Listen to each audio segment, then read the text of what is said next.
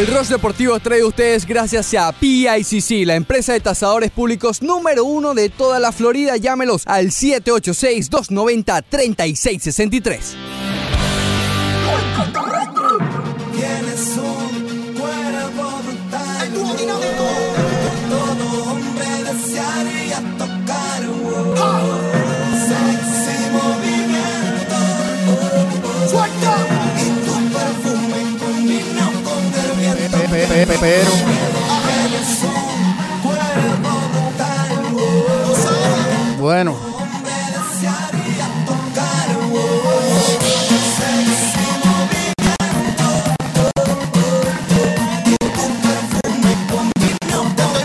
Rato y. Jueves contra el olvido aquí en el Rush Deportivo. Jueves 13 de junio. Todavía no entiendo. 13. Hashtag ten cuidado con eso. Bueno.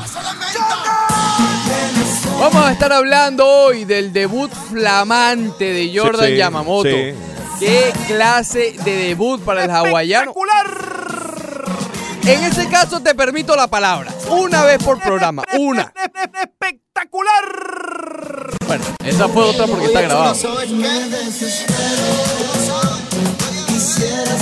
Jordan Yamamoto en la loma y Barry, perdón, eh, Garrett Cooper con el bar. Y es muy grande además. Ah, bueno. Ah, bueno.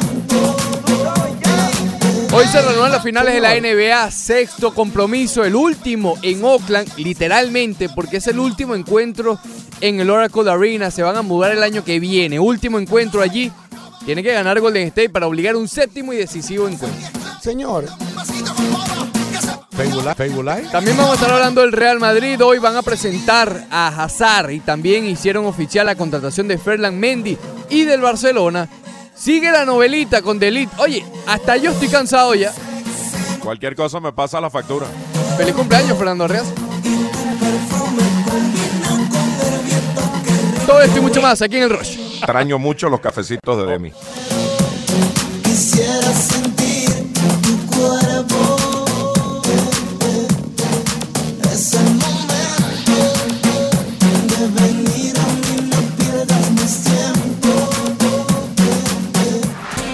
arranca el Rush Deportivo. Muy buenos días, Leandro Soto Pirela. Muy buenos días, Ricardo Montes de Oca. ¿Todo Yepes, bien? uh, how are you today? Yo estoy excelente. ¿Cómo estás tú? Oye, hoy es el cumpleaños de Fernando Arriaza Hoy y de. Hassan Whiteside. Ah, mira, qué coincidencia. Ahora han pasado hace nueve meses. Eh, sí, sí, sí. sí. ¿Todo Vacaciones bien? de verano. ¿Cómo amaneciste hoy? Oye, amanecí muy bien. Mucho béisbol ayer. Sí. Estuve apreciando varios juegos interesantes. Muchos extra ayer. Noto una energía, Ricardo, que, que en verdad Ten, cuida- ten cuidado. Hace, hace tiempo no lo he notado. Ten cuidado. No nos mandemos a correr. No. ¿Sabes qué? Vamos a hablar de Yamamoto ahora, pero, pero lo voy a lanzar de una vez eh, una situación ¿Qué pasa? de ayer alrededor del juego, ¿no? ¿Por Yo qué? veo el debut de Yamamoto Sí. y bueno, emocionado porque realmente tremendo debut, ¿no? Claro, no, el muchacho en verdad que se vio muy bien. Pero entonces... Y la- ayer mencionábamos que lo estaban apurando. Que lo están apurando. Sí, sí. Eh, no he cambiado mi opinión todavía porque, bueno, no la vas a cambiar después de una sola apertura. Claro, claro. Pero, eh, por cierto, raro lo de Chris Paddock, pero ya vamos a hablar de eso también más Sí, adelante. Sí, sí. Yo estaba emocionado, digamos, entusiasmado, optimista viendo a Jordan Yamamoto. Sí. Pero de repente la red social, en la red social Twitter, la cuenta de los Marlins. Donde te desenvuelves muy bien, por cierto. Muchas gracias. Sí, sí, sí. ¿Por qué lo dices? No, no, porque en verdad. ¿Te estás burlando? No, no, has hecho, has hecho un trabajo esencial allí en, la, en las redes sociales. Eh, te felicito. Siento un poco de sarcasmo en tus palabras, No, pero pero voy a te- tratar de Te obviarlas. estoy felicitando, Ricardo. Yo sé, pero es raro. Está es bonita, raro. está bonita la gorra esa, por cierto. Ah, bueno, entonces. ¿Te gusta la camisa también? No, la camisa no está. ¿El pantalón? Está un poco opaca esa ¿Zapatico? camisa. Un poco opaca hoy para hoy jueves, Ricardo. Opaca. Ok, entonces yo veo. yo veo que eh, la cuenta de los Marlins, Sí. eh, de, la, del- de los medios de comunicación, la, la- la oficial, la de prensa, ¿no? Dice que Jordan Yamamoto empató ayer el récord de la franquicia de entradas lanzadas en un debut en las grandes ligas. Ha pasado cuatro veces, siete en total fueron. El último fue Dylan Peters. Dilo. Ahí se acabó mi emoción. Ahí es que yo entendí, stop, ¿ok? Detente. Te dije que te detente. Porque, ¿dónde está Ailon Peters? Eh, Ayl- Peters. Estuvo el año pasado con los angelinos, por allá. eh, y ya no he sabido más nada de él. Exactamente. Aylon Peters. ¿Te acuerdas de Aylon Peters? Aylon Peters, correcto. Como, eh, fue- fue- Aylon Peters fue mejor que Dylan Peters. Sí, sí, sí, fue mucho mejor. Dio, dio más esperanza que, que Dylan Peters. Sí, sí. Oye, vamos a tener a Francis Romero en la segunda hora del programa, gran amigo aquí de la casa ya de la 990 y ESPN Deportes. Lo tendremos en la segunda hora para hablar en profundidad del béisbol. Por eso quiero tocar, digamos, por encima lo de Yamamoto en este primer segmento para después en la segunda hora introducirnos eh, eh, verdaderamente los detalles de la jornada de ayer en el béisbol, que, hay, que hubo bastante, bastante movimiento interesante y se perfilan también movimientos importantes con respecto a los cambios. Los Tigres de Detroit ya dijeron, ok, estamos a la venta, básicamente. Es el primer equipo que realmente ha puesto ya a todos los jugadores, o a, a- a- a varios de ellos, incluido Matthew Boyd, en, eh, como nombres posibles de cambio. Pero bueno, ayer Yamamoto.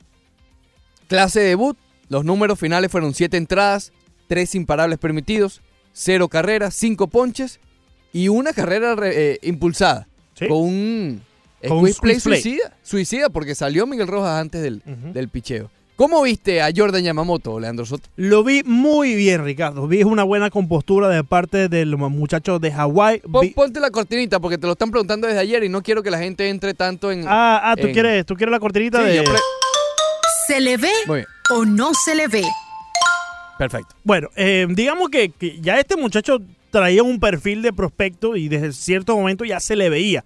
Pero ayer afianzó. Me voy a tomar el atrevimiento de decir que se le ve, pero me gustaría ver par de entradas más de este muchacho Jordan Yamamoto porque los bateadores de grandes ligas ahora que tienen más videos, más eh, eh, análisis de parte de Jordan Yamamoto y ya lo vieron esta vez ante los Cardenales de San Luis, van a conocerlo un poco mejor y van a hacer los ajustes que no tuvo la oportunidad de hacer el equipo de los Cardenales de San Luis porque ninguno en la alineación de 9 lo había visto antes. Claro. Entonces, eh, me gustaría verlo un poco más, pero de lo que vimos ayer al muchacho, efectivamente, se le ve, Ricardo. Fíjate, fíjate esta estadística. Sí. Me llamó mucho la atención. Eh, le di retu- retweet a Wells Dusenbury, gran amigo de Alejandro Villegas. Sí, Oye, sí, muy buen amigo, sí. ayer nos hizo pasar una vergüenza Alejandro Oh, no. Villegas. Eh, Ricardo, tengo un muchacho que está eh, muy entusiasmado, quiere empezar a Mira, trabajar. ¿Por qué no? ¿Por qué en verdad de una vez ya esos billeticos nos los ahorramos, hermano? Porque Billetico es bastante lo que se le da a Villegas. Por eso Eh, te digo, esos recursos creo que los podemos usar en otra parte. Este dato de Wells Dusenbury, repito, gran amigo muy, muy buen amigo de, de de, Alejandro. de Alejandro. Sí, sí, sí. Ponen lo siguiente, eh, en un momento lanzó una curva Jordan Yamamoto de 69.8 Ah, sí. millas por hora. Ha sido el segundo picheo más lento lanzado eh, esta temporada por los Marlins. El otro fue Chen, 69.6. Sí. Eh, digamos que lo de Yamamoto eh, eh, lo hizo por bien, por mezclar, Chen por ¿Por qué Chen? porque no dio. ¿Por qué Porque Chen? No dio más. Chen, Chen. Entonces, repito, curva a 69, 69 millas. Para Lo no que le llaman el slurf. Exacto, exacto, una, una un mariposa. pues. Sí. 69 millas, eh, una curva. Y la recta, el, su máximo picheo fue 94 millas. En promedio estuvo, la curva tuvo un promedio de 73 millas y la recta de 90. Oye, Está es bastante la Está bastante. Diferencia. Y con tiene el por- mismo y- wind-up. Tiene por ahí un slider, Ricardo, y un cambio que también son eh, muy amigables a su favor eh, de Jordan Yamamoto. Lo que sí noté de él, y esto ya puede ser parte de los nervios, parte de, de estar en un escenario completamente diferente y de tener a la familia presente, que a lo largo de todo el partido el papá estuvo llorando. No hubo un, un inning donde el papá no, no cesó de, eh, de, de soltar lágrimas. Pero lo que sí vi de Jordan Yamamoto, que me gustaría verlo, eh, que es el arreglar esa parte, estaba regalando muchos picheos. Me explico. O sea, cuando tenía una cuenta favorable, un 1 y 2 o un 0 y 2 o hasta el 2 y 2, se iba mucho a la, fuera de la zona de strike. Y- está bien que te vayas un poco afuera para tratar que el bateador eh, vaya a buscar ese lanzamiento, pero se iba muy afuera, más que todo con el slider. Y eso son picheos que estás gastando mm, no necesarios, porque si vienes con buen control dentro de la zona, que lo tuvo ayer Jordan Yamamoto, sí pues tuvo. entonces mantente allí. Eh, entiendo que era parte de quizás probar un poco más sus picheos en Claro. este nivel más alto. Primera vez que está en las grandes ligas, obviamente. Pero sí me gustaría ver que se reserve esos lanzamientos para los momentos que lo necesita en realidad. Cuando estás a favor en la cuenta, tienes que retar al bateador. Tienes que ser un poco más agresivo. Lo fue ayer, pero me gustaría ver un team más de agresividad. 95 lanzamientos en total, 61 en la zona de strike. Creo Sí, que está bien. sí. Está bastante bien. Eh, te confieso que al final me dio un poco de, de, no sé, nostalgia, no sé, lástima. Porque tú sabes que le hace la entrevista al final. eh, en el, el hombre casi llora. De Sí, hecho, se le quebró la voz. Sí, Pero esa entrevista la ponen en vivo en el, en, en el estadio, ¿no? claro. Pero se escuchaba un eco. Eh, Bueno, bueno, está bien, Ricardo. No, no, yo sé, pero te estoy diciendo, me está, no estoy criticando, no te pongas la defensiva. Ya, esa, ya a esa hora los 36 mil fanáticos se fueron. Que fueron a ver el... ¿Cuántos fueron ayer, Ricardo? Siete. ¿Siete fanáticos? Siete la attendance oficial es 7001. Eh, bueno. Sin contar la sonrisita de Villegas en la pantalla. ¡Oh! Ok, entonces, bueno, Yamamoto muy bien ayer. eh, creo que llenó las expectativas de, de- de muchos. Sorprendió. Eh, sor- sorprendió. pero como tú decías, es un prospecto. Quizás Claro. no se esperaba siete entradas en blanco con tres eh, hits permitidos, pero sí se esperaba que por lo menos demostrara un poco de lo que es capaz y creo que, eh, a ver, él, él subió no para estar de manera definitiva en las grandes ligas. Ojalá él haga a la gerencia mantenerlo definitivo en las grandes ligas. Claro. ¿Me explico? Es decir, porque él subió para ocupar el puesto de Ureña y bueno, y, y de Kelly Smith mientras está en la lista de lesionados, pero Ureña va a estar ya la semana que viene, porque está retroactivo desde hace cuatro días, es decir, solamente una semana fuera básicamente, desde, desde la apertura que le tocaba ayer. Eh, ¿Qué significa una sola o dos aperturas? ¿Ok? esta y una más para Jordan. Yamamoto. Pero ojalá, ojalá vuelva a brillar en la segunda y que se mantenga para tener, eh, incluir a uno más en lo de las listas que tenemos que estar viendo con lupa. Alcántara, Pablo López eh, y Jordan Yamamoto. Yo creo que el, el- el equipo ha tenido que hacer un picheo. trabajo, Ricardo, espero que lo hayan hecho, eh, un trabajo con Jordan Yamamoto de explicarle la situación. Mira, estás aquí para cubrir a uno de los eh, regulares en la rotación y probablemente no tenga nada que ver con tu efectividad en el montículo, pero probablemente cuando regrese tengamos que mandarte hacia abajo. Yo creo que eso, eso es una estrategia que ya debe, quizás no antes de, de su primera salida, pero ya empiezas a, a comunicarle cuáles pueden ser los planes del equipo para que él se mantenga listo hacia ello. O tal vez obliguen a los Marlins a adelantar un cambio. Probablemente. Una, probablemente. una transacción, quiero Sí, decir, que sí. cambien a Ureña, que, Sí. que ha estado bastante en- en- en muchos rumores. Pero eso tendría que darle a Ureña por lo menos una o dos salidas más, porque si viene de la lista de lesionados, Sí, sí. ningún equipo lo va a adquirir a, eh, saliendo de ella. Bueno, yo creo que Ureña, a ver, sí, sí estoy de acuerdo, por lo menos una más. Claro. Pero, pero Ureña ya tiene un historial. Correcto, correcto. Pero simplemente porque salió de la lista de Sí, lesionados, solo para, para ver, Está bien, llévatelo. es correcto. Básicamente. Que no te esté llevando damage good, como Colin Rea, ¿te acuerdas? No, pero eso fue algo bastante delicado. Porque Sí. ahí dieron unos partes médicos ficticios los padres de San Diego. Eh, gracias al Photoshop. Entonces la otra parte. Eh, hemos dicho Sandy Alcántara, Pablo López, ahora Yamamoto, verlos con lupa. En Sí. el bateo hemos puesto y hemos estado de acuerdo allí, creo, Brian Anderson y Jorge Alfaro. Correcto. Pero, eh, oye, Garrett Cooper tiene 28 años, es de 1990, eh, de diciembre. O sea, este año cumple 29, este año calendario cumple 29. Un padre, pero es que no para de batear. ¿Qué hacemos? Lo Eh. ponemos, que, o sea, está bien. Va a tener que batear mucho más para ser parte de este equipo. Ya y- está casi y- en 300 después de un comienzo feo. Sí, pero ¿quién te dice que esto no es una racha, no? Porque tuvo ese comienzo feo, después subió un poco y volvió a bajar. Y ahora que estamos viendo otra vez que está repuntando Gary Cooper, yo creo que va a tener que batear y, y- y convertirse en uno de esos jugadores que son sorpresa total en las grandes ligas. O sea, que llegaron de la nada y empezaron a conectar cuadrangulares, triples y bateando por encima de 300. Va a tener que ser una eminencia, es a lo que me refiero, Ricardo, para que Gary Cooper se mantenga con este equipo. Si no, pues puede ser una pieza de cambio, cambio. quizás, pero, pero va a ser lo mismo con otro equipo. No sé si hay algún equipo allá afuera que, que- que necesite de un Gary Cooper de esa manera. No ha demostrado mucho. Las lesiones es más allá Sí. eh, lo que le mantiene de ser alguien más grande en las grandes ligas. Pero es que eh, es lo que te estoy diciendo, no para. Me recuerda, No para, me, sí. me- me recuerda Corey McGehee la primera mitad de la temporada Casey, del Casey 2000. Casey. Casey McGehee la primera mitad de la temporada 14, creo que fue 14 o 15, no recuerdo exactamente cuál fue. Eh, y después de esa temporada, que te- la segunda mitad no fue muy buena, pero en general terminó con números buenos. Salieron de él y hacen el cambio por Martín Prado y la gente no entendió mucho ese movimiento. Después entendieron por qué. Creo que Casey McGehee terminó en San Francisco y no hizo absolutamente nada. Sí. A lo mejor Cooper es así. A lo mejor Cooper es un, un año bueno, medio, media temporada buena.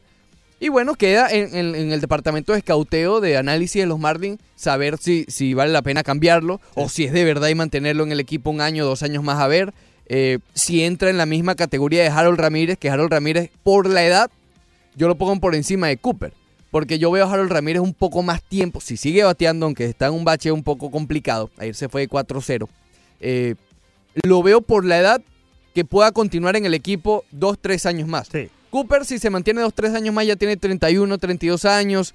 Eh, que es cuando se espera que el equipo empiece a ganar, quitarle un puesto a alguien. eh, ya, eh, pero es que si, si no para. Si se lo gana, se lo gana. Eso sí, eso sí es verdad, ¿no? Claro, Eh, claro. así que eh, simplemente mantener el ojo a Garrett Cooper y ver cómo viene progresando. Oye, ayer los Marlins hicieron otra vez, ten- creo que tenían tiempo sin hacerlo, eso de mover los jardineros. Ah, sí. Granderson estuvo en el left field, pasó al right field, volvió al left field, se cambió con Harold Ramírez, que pasó al center field.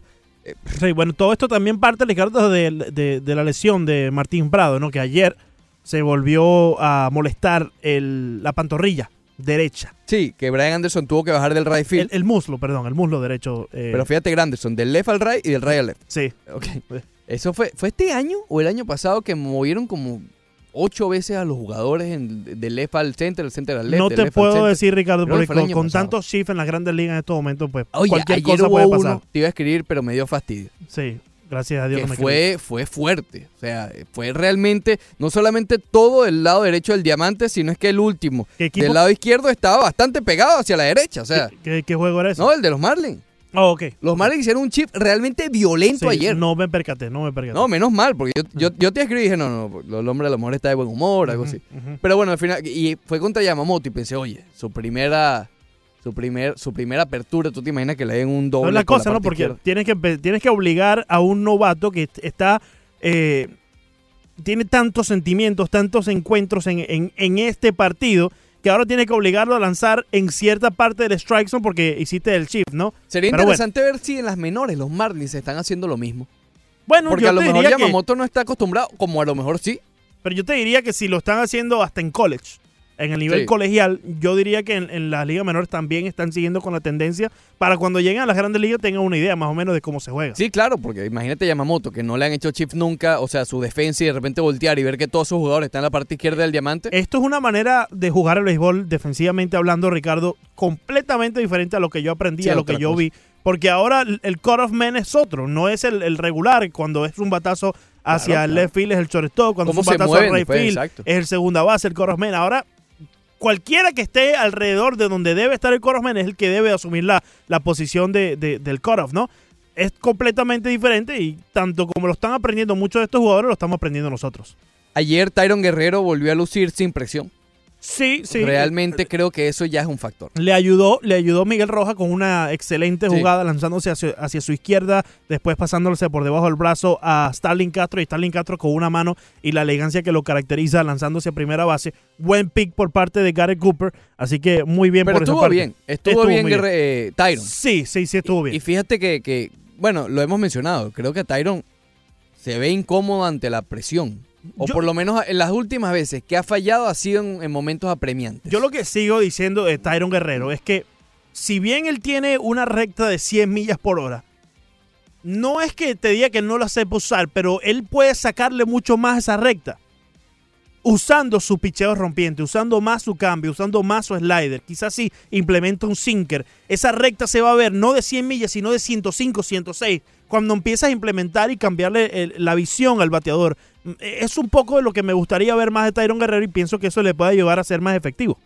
Ahora, Leandro, comprado fuera, porque, a ver, no somos expertos, no hay noticia oficial todavía, pero parece la lesión de siempre. Sí, sí. Parece inevitable una pasantía por, por la lista de lesionados. Ayer escuchábamos a Don Mattingly después del partido y, y mencionó que no había tenido el chance de hablar con él, pero que eh, es, es mal porque, caramba, es uno de estos jugadores que le gusta estar en el campo, que le gusta estar en la alineación día tras día. ¿Y San Díaz? Eh, yo no creo. Yo diría Magneuri Sierra, ¿por qué no Monte Harrison? O posiblemente de Welton Lewis Brinson. ¡Oh! Porque es lo mismo que hablábamos ayer. ¡Ah! Si vas a traer a Isan Díaz para, para ponerlo a jugar todos Sí, los sí. días, entonces no hay espacio porque está Starling Castro allí todos los días. Entonces, quitando a Martín Prado, te hace falta un outfield, porque si- ayer, Brian Anderson. ayer lo ponías en el right field A Anderson, Brian Anderson, sí. correcto. Y cuando se lesionó Martín Prado, lo bajaste de Sería right field a la tercera base. Me gusta Sierra, sería justo para Sierra. ¿Por qué no? Darle un chance, darle un chance. exacto. Sí, sí, sí. Ahí ¿por no qué? lo estás apurando ni nada, en, en realidad lo podrías estar ayudándote y a- hasta, hasta él y a ti mismo. Y rápido, o sea, esto es menos de un mes en las grandes ligas, ver si responde del momento primario que entra al equipo mayor. Y si no, pues entonces ahí está la AAA de nuevo, Manebri. Explico.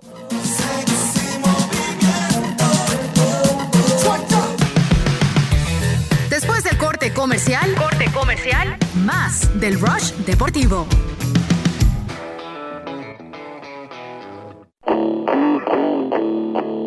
Seguimos con el Rush Deportivo.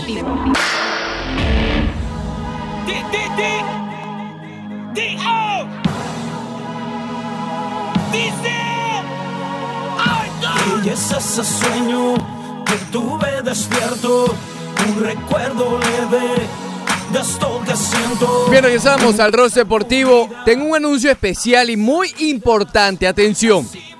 Ya saben que la Copa América va a ser transmitida por aquí por la 990 ESPN Deportes. Entonces, Sí. entonces, en la aplicación Actualidad Media Group, si usted no la tiene, descárguela. ¿Por qué? Va a haber una trivia a partir de este mismo viernes. 12 preguntas por cada jornada. Si usted gana, billete, billete, gana dinero en efectivo, señores. Baje la aplicación. Lo único que tiene que hacer bajar la aplicación de actualidad Media Group. Mm, De más está decir que está para Android, para iPhone, para todo lo que usted le dé la gana. Y va a ser en vivo, es decir, la, eh, la trivia va a ser de manera simultánea. Eh, antes del juego, el viernes es, es el inaugural, Brasil-Bolivia, eh, va a salir una notificación para que ingrese en la trivia. Y allí mismo usted va a comenzar a responder 12 preguntas. Si usted lo hace, gana dinero. Va a haber premios en efectivo en esta trivia de Actualidad Media Group para la Copa América. Ok, continuamos. Por esta parte, eh, hoy va a ser la presentación oficial de Eden Hazard con el Real Madrid. Ayer vi una, una estadística que realmente me llamó la atención. Ya el Real Madrid, estamos a 13 de junio, ¿ok? Estamos a la mitad de, este mes. Y ya el Real Madrid supera los 300 millones de euros en gastos. Superando eh, el récord anterior que era en el 2009 cuando hicieron la contratación de Benzema, de Cristiano Ronaldo, de Kaká, de Xavi Alonso, entre otros. Entonces, eh, ayer hicieron oficial, hoy va a ser la presentación de Hazard, pero ayer hicieron oficial la de Ferland Mendy. Ayer comentábamos que eh, esa estaba a punto de caer, además de la de Hazard, la de Jovic, la de Militao y la de Rodrigo. Ahora, naturalmente, tienen que comenzar a vender, porque no hay espacio. Es decir, tú no lo puedes poner a todos los jugadores de la plantilla ahora mismo en un solo vestuario, porque van a haber varios que se quedan parados. No hay espacio, entonces tienen que vender, no solo por lo económico, sino por, por lo natural, porque tienen que hacerlo. Y después de eso, todo indica a que van a terminar de, de decidir cuál será la última pieza de para reforzar al equipo merengue de cara a la próxima temporada entre Paul Pogba y Eriksen. ¿Ok? Eh, hasta ahora todo indica que están más interesados en Pogba. Pero creo y confieso que me parece demasiado dinero. Estaba leyendo que están dispuestos a ofrecer 151, casi 152 millones de euros. Tengan en cuenta que Hazard costó 100. ¿Pogba es más importante que Hazard?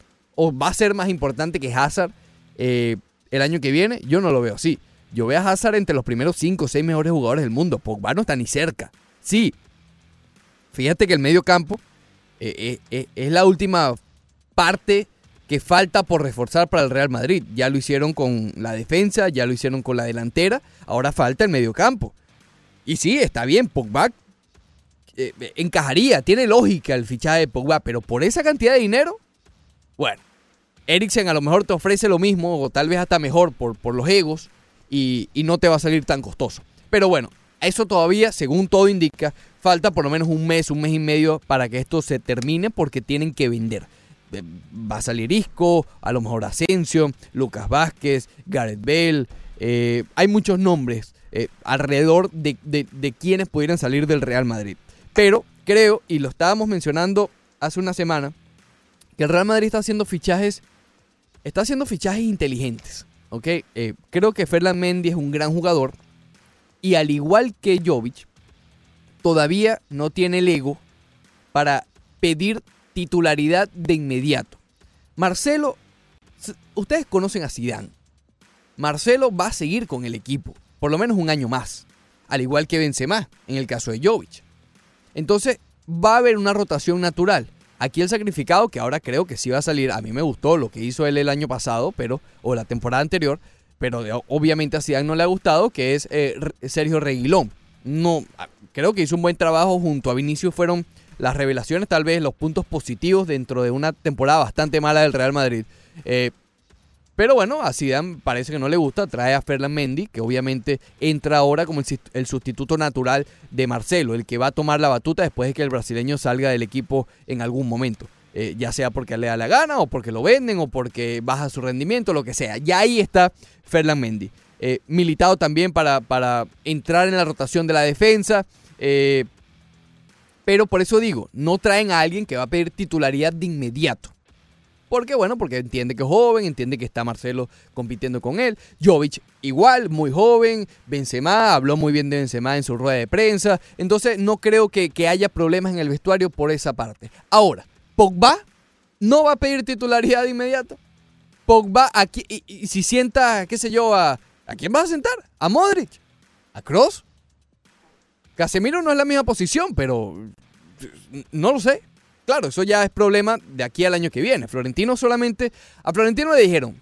Y, escuchó las quejas del año pasado, de que no llegó nadie. Y dijo, ah, ¿ustedes quieren que yo fiche? Ok, agárrense pues. Ya ha gastado 300 millones eh, y- eh, en 12 días de junio. Imagínate tú. Entonces, y todavía le falta uno que a lo mejor llega hasta 420 millones lo que, lo que gaste en este verano. Entonces, a eso no se le puede criticar a Florentino Pérez. Ahora es trabajo de Zidane ver cómo encajar las piezas. Ahora, pasando al otro, al- a, a la otra parte, a la parte del Barcelona. Eh, ¿Has mandado a correr? ¿Estoy mandado a correr? ¿Has mandado a correr? Si, si tienen algún comentario, me No, avisa no. y yo me detengo. Adelante. Ok. Barcelona. Hay dos nombres, obviamente, en la órbita del Barcelona ahora mismo. Dos nombres importantes. Deli, que ya voy con eso. Y Griezmann. Ayer, eh, Te noto que hablas con eh, del Real Madrid con, eh, digamos, un entusiasmo sumamente diferente cuando empiezas a tocar el, y ya te lo voy a explicar. el tema Barcelona. Ya te lo voy a explicar. Y no es por eh, favoritismo ni nada lo No, no, absoluto. no. Porque yo sé que los fanáticos del Barcelona están frustrados. Y yo entiendo esa frustración. El Barcelona, por algún motivo, está enamorado de Delit. ¿Ok? Y bien, Delit es un gran jugador. Excelente jugador. Hizo maravillas en el Ajax. Sí. Pero les está amarrando las manos. Mira, no es mentira. El Barcelona ofreció por Jovic. Estaba interesado también en Ferland Mendy en algún momento de la temporada para sustituir a, a Jordi Alba o para entrar en esa rotación que acabo de mencionar con Marcelo, pero en el Barcelona. Y por estar tal vez empeñado en Delit, se ha dejado quitar dos fichajes por el Real Madrid. Se ha dejado. Están viendo cómo su rival ya ha gastado 300 millones. Ok, perfecto. Temporada horrible la, del Real Madrid. Pero mira los refuerzos que están teniendo. Mientras que el Barcelona solamente hasta ahora de Jong. Y Delit no es seguro. Cada vez está más lejos. Griezmann yo creo que va a terminar en el Barcelona. Ayer eh, Gil Marín, eh, dueño, presidente del Atlético de Madrid, dijo que él tiene claro dónde va a ir Antoine Griezmann desde marzo, que es el Barcelona. Lo cual le quita, eh, eh, pero eso lo hablamos más adelante, le está quitando todo el culebrón, toda la novela, todo le está diciendo Griezmann, todo lo que estás haciendo para subirte el dinero, olvídate. Este hombre va para el Barcelona, ¡ey! Este hombre va para el Barcelona, no le ofrezcan más. Ok. Es- fue eso, fue para eso. Griezmann está tratando, si él tiene en su mente que va a ir para el Barcelona, está jugando con el Manchester United y con el PSG para que le suban el valor. Pero si Gil, Gil Marín sale y dice, no, él va para el Barcelona. El United y el PSG dicen, se echan para atrás y dicen, no, compadre, bueno, firma con el Barcelona. Entonces yo pregunto, si no se da de Ligt, ¿es De Jong y Griezmann suficiente para el Barcelona? No lo sé. ¿Tú no piensas que Griezmann es suficiente para Barcelona, Ricardo? Bueno, mi opinión con Griezmann, Olvidándote que ahí todavía está un Messi. pero es que justamente, justamente por eso. mi opinión es que Griezmann, yo no lo veo encajando del todo bien en el Barcelona. A lo mejor lo hace y me calla la boca. Pero es, es pro- fíjate, tie- tiene mucho ego. Tiene mucho. Yo como en la mesa con Cristiano y Messi, yo debía haber ganado el balón de oro. Pero, yo tal, pero- tal, pero- tal. un momentico, porque es y él no va a ser el caballo en el Barcelona. El problema es que no te entiendo a veces, Ricardo, y quiero que te expliques, porque siempre le pedimos a estos jugadores que, que- que sean de esa forma en, en- en cuando hablen con la prensa y cuando se expresen. Mira, yo soy mejor, yo estoy aquí. Siempre pedimos eso. Entonces, cuando Griezmann lo hace, decimos que es arrogante y que Pero tiene es que mucho yo, ego. Yo no lo estoy criticando por eso. Para Sí. mí mejor en cierto punto porque como periodista me alimenta. Exacto. Eh, estos deportistas nos alimentan, nos dan temas para conversar. Pero la realidad del asunto es que alguien con tanto ego, jugar al lado de Messi, que Messi es el caballo y va a seguir siendo el caballo del Barcelona hasta que se quite la camiseta y se vaya. Yo creo que eso lo debe entender Y por eso es que se fue Neymar en principio del Barcelona. Que se arrepienta o no es otra cosa.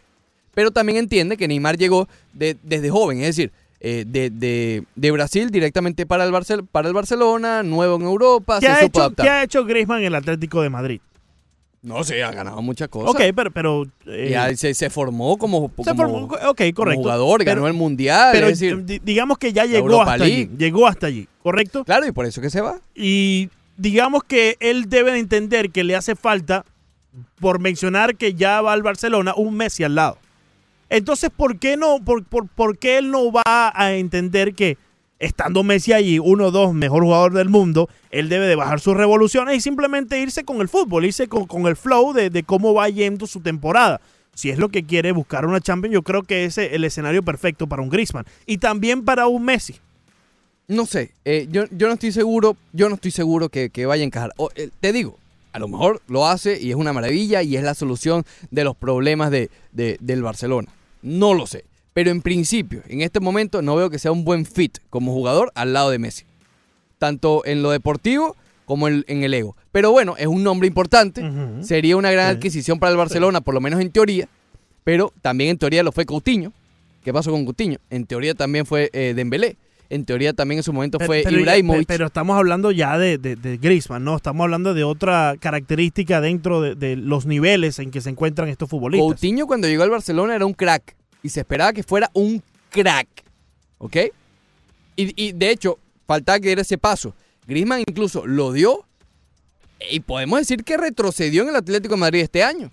Porque el- la temporada anterior, con el Mundial, con la, con la Europa League, sí, estaba en conversaciones para el Balón de Oro. ¿Este año tú has escuchado a Griezmann para el Balón de Oro? No, solo hemos escuchado a Griezmann con los rumores del Barcelona. Nada más, exactamente. El año pasado fue el año de Griezmann. Este año él hizo un, fue un retroceso para él. A lo mejor porque está en el Atlético de Madrid, porque se vio estancado. Nadie lo obligó, hizo su videito con Piqué y él dijo todas las tonterías que dijo. Pero entonces, bueno, a lo que voy es, ¿es De Jong y Griezmann solucionan los problemas del Barcelona? Yo creo que los principales problemas del Barcelona es la defensa. Y yo no veo que estén reforzándose por allí. Y el medio campo con Busquets. Están buscando las soluciones sexy, ¿entiendes? Griezmann, da- pero El goleador están buscando. correcto, por eso que te digo y por eso que lo comparo. Y sé que los amigos del Barcelona están frustrados porque no han visto, ven como un rival, es natural, en paral- siempre vamos a ver en paralelo. El rival ya ha gastado 300 millones de dólares, ha hecho fichajes que son inteligentes, que funcionen o no, es otra cosa, pero son inteligentes. Han tapado varios huecos, le falta uno, el medio campo, pero lo han tapado. ¿Hacía falta gol? Ok, Jovic. Claro, eh, yo creo que el Real Madrid también se manda a correr con todos estos fichajes, Ricardo, porque había una plantilla que está vacía, una plantilla que necesita de estos jugadores pero y necesita renovarse. Del Barcelona, hace dos semanas hablábamos que se, se conversaba sobre salir de 6, 7 jugadores. Se conversaba, pero si vemos los nombres que están allí, ya vemos un equipo mucho más estructurado de lo que veíamos hace una semana con el Real Madrid. No estoy Entonces, muy seguro. ¿por, por qué ellos quizás se están manteniendo al, al- al margen de hacer estas contrataciones tan rápido, mirando a ver cuáles son las piezas que necesitan? Yo no estoy muy seguro. Eh, eh, Jordi Alba, vimos lo que, lo que pasó en el último juego y lo ha hablado todo el año sobre el desgaste que ha tenido en la cancha. Eh, Luis Suárez, también, lesiones, no es joven. Ya él está, ya él mismo ha dicho, él mismo ha dicho, hay que buscar recambio. Él mismo dicho en el Barcelona. Messi, intocable, perfecto. Busquets, bastante deficiente al final, no le dan más las piernas, ya pasó su mejor momento. Entonces, la, la- la carencia en el lateral derecho. ¿Quién está allí? Seri Roberto, Semedo, ¿quién está allí? Acuérdate, Arthur, Ricardo. Arthur ha tenido altibajos, lesiones, etcétera. Coutinho, imagínate, Eh, Dembélé va y viene, va y Eh, eh, viene. estás mandado a correr porque ya tu equipo eh, tiene, tiene su fichaje, estás mandado a correr, pero te recuerdo algo.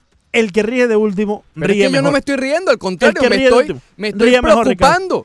No te preocupes, no me te estoy preocupes por el preocupando vecino. porque me pongo en los zapatos de la gente del Barcelona. No te preocupes por el vecino, Ricardo. yo no me estoy burlando. No te preocupes por el vecino. Vamos a recibir antes de la pausa a Ricardo que está en la línea. Buenos días, Ricardo. Ricardo, bienvenido. Ah, bueno. Ricardo. Uno, dos. Good morning, Mr. Lewis.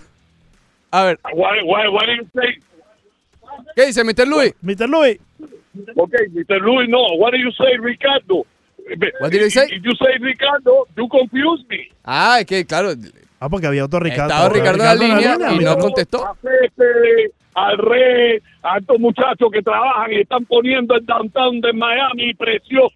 Imagínate. Vaya, precioso el downtown de Miami. sí, sí, sí, ¿Qué sí. les puedo decir, muchachos? No sé, dinos ¿Tú algo. sabes lo que te puedo decir? Lo que tú quieras. Menos mal que por Yelis es muerto ese, porque Yelis es un muerto. Menos mal que por Ujú.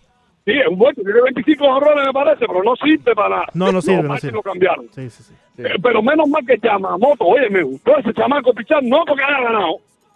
El sistema de picheo, ustedes vieron eso, curva para la esquina y después la recta 93 millas cuando la, es, es- es lo que decía el Duque. Yo tiro la recta 92 millas, 91 millas, pero cuando yo te tiro una 78, una 82, caballero, Claro. yo vi pichar a Mado, Mado nunca tiró una recta 93 ni 94 millas.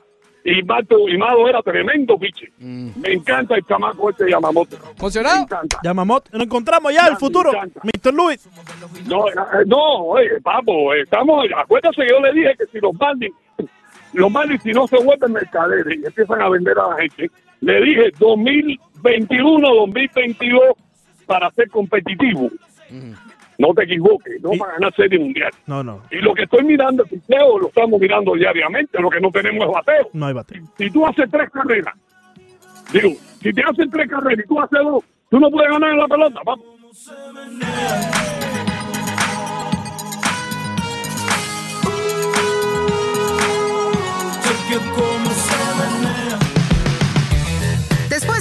Comercial, corte comercial, más del Rush Deportivo.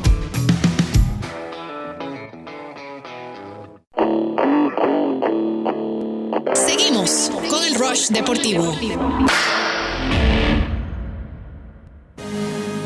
Something special. Unforgettable. 50 Cent. Just damn. Simple lane. God damn. She, she, she want it. I wanna get to her. She know that it's right here for her. I wanna see her break it down.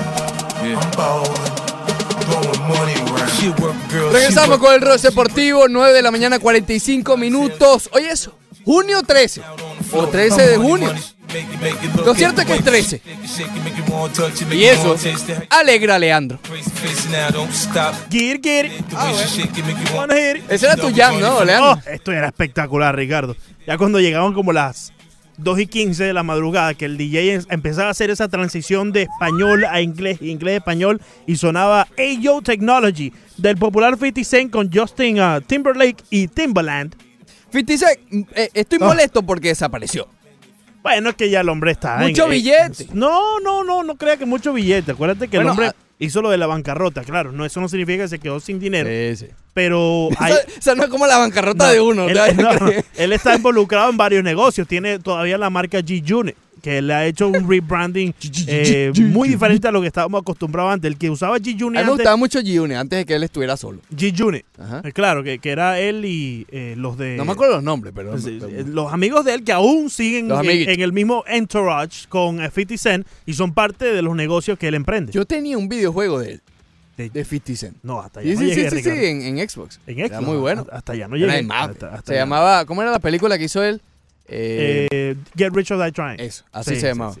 Muy buena la Pasa que película. en por esa cierto. época yo no entendía. Como actor 50 Cent, en verdad que es, mejor rapero. Sí. Pero esa película de Get Rich or Die Trying, como es su propia historia, él, él la, la, la, A él le cayeron la a tiros, muy ¿no? bien. Y sobrevivió. Sí, sí, un tiro aquí en la mandíbula. El hombre estuvo hospitalizado. Y dicen que ese tiro fue el que le da el, el flow que tiene al rapear, que le da ese, ese eh, ¿cómo te diría?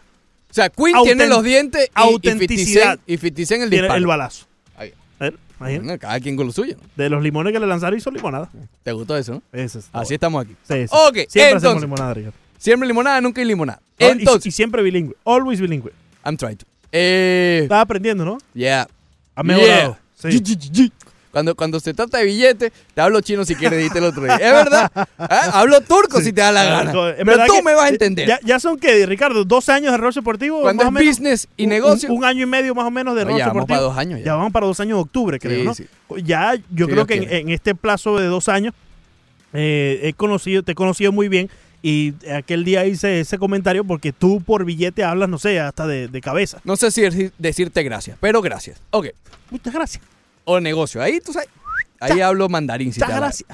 Ok, esta primera hora, repetimos, bastante variada porque en, en minutos llega Francis Romero y quiero, quiero eh, adentrarme en las profundidades del béisbol porque hay poca gente que maneja como él el béisbol, sobre todo cubano y en general también. Hay que preguntarle de- Jordan Álvarez, el muchacho con, sí. con Houston que se ha visto muy bien comenzando su carrera. No, y hay varios que han firmado últimamente, que él tiene las exclusivas. pero bueno, que sea él el que nos explique Mándamele ya un saludito a Eddie, el popular Eddie, que siempre está en sintonía. Dice, son únicos. ¿Qué clase swing que los caracteriza? Excelente programa. Me imagino que Ricardo, tratando de robarle una base a Soto Leandro, ¿qué clase perreo que le formaría? Oh, no, sí.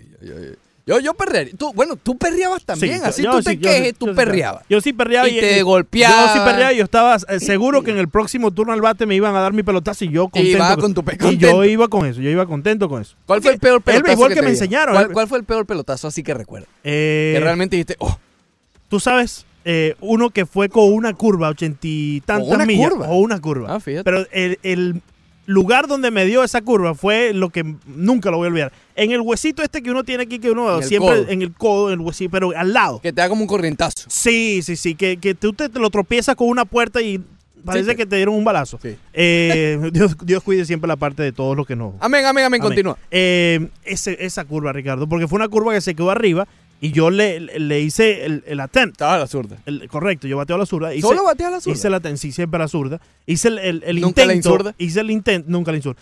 Hice el intento de empezar el swing, pero aguanté el bate. Hice como el check swing que Ajá, llaman. y. Y ¡pam! Me dio ahí en el codo. No fue una recta noventa y tantas, fue una curva de 82 millas posiblemente. ¿Lloraste? No lloré, pero sí me fui caminando para primera base con el brazo. Sí te sobaste. Me sobé, me sobé. Ok, bueno. Entonces, cambiemos de tema. Ya esto, buen tema de transición justamente para caer en la NBA. Imagínate. Hoy es el último, el último juego, sí, en Oakland. El último juego en el Oracle Arena, lo hablaban en, la introducción del programa.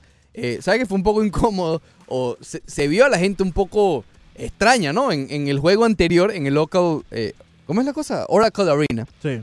Porque no se sabía si era el último juego en la historia de, esa, de ese edificio, ¿no? Porque no sabía si iban a regresar para el juego 6. Entonces, apenas terminó, una especie de silencio, una especie, además entendiendo que había ganado Toronto, eh, como ¿qué hacemos? ¿Celebramos? En cambio, hoy ya, definitivamente, pase lo que pase, va a ser el último encuentro en ese estadio que tanto, eh, o en esa arena que tantos placeres le ha dado al equipo de, gol, de, de los Warriors y también a la fanaticada de Oakland y de San Francisco. Ahora van a mudarse ya más hacia el lado de San Francisco. Por cierto, ayer el equipo de, de los Warriors anunció un cambio en su logo.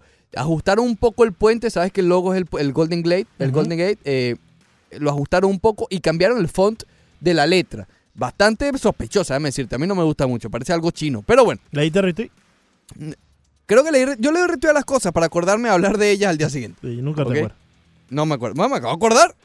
Me acabo de acordar. Ok. Te, te estoy trayendo.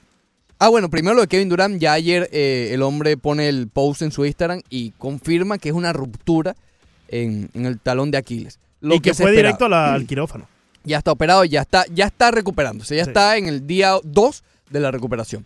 Eh, pero si es una ruptura, era lo, el, el peor escenario posible. Se ha hablado mucho de esto y eh, se está buscando culpable, ¿no? Se está buscando si fue Kevin Durant por el responsable o el equipo.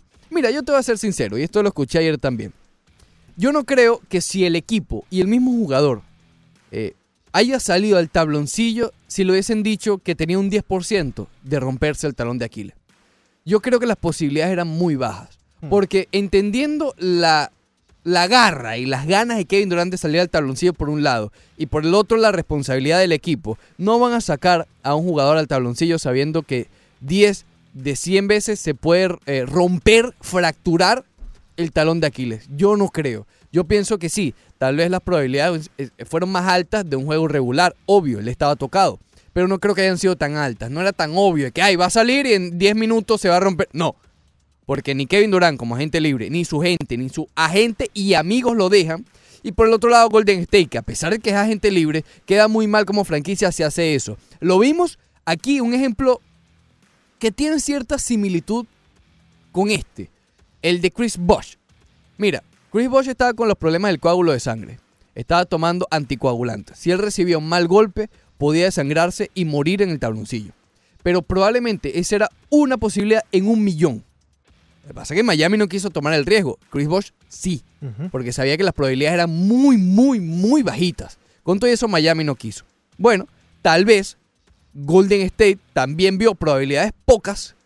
Kevin Durant también vio bajas las probabilidades. Y con todo eso decidieron eh, continuar. Y bueno, sucedió el peor, lo peor que pudo haber pasado, que es que se rompiera el, el talón de Aquiles. Se espera a que sea una temporada entera sin acción.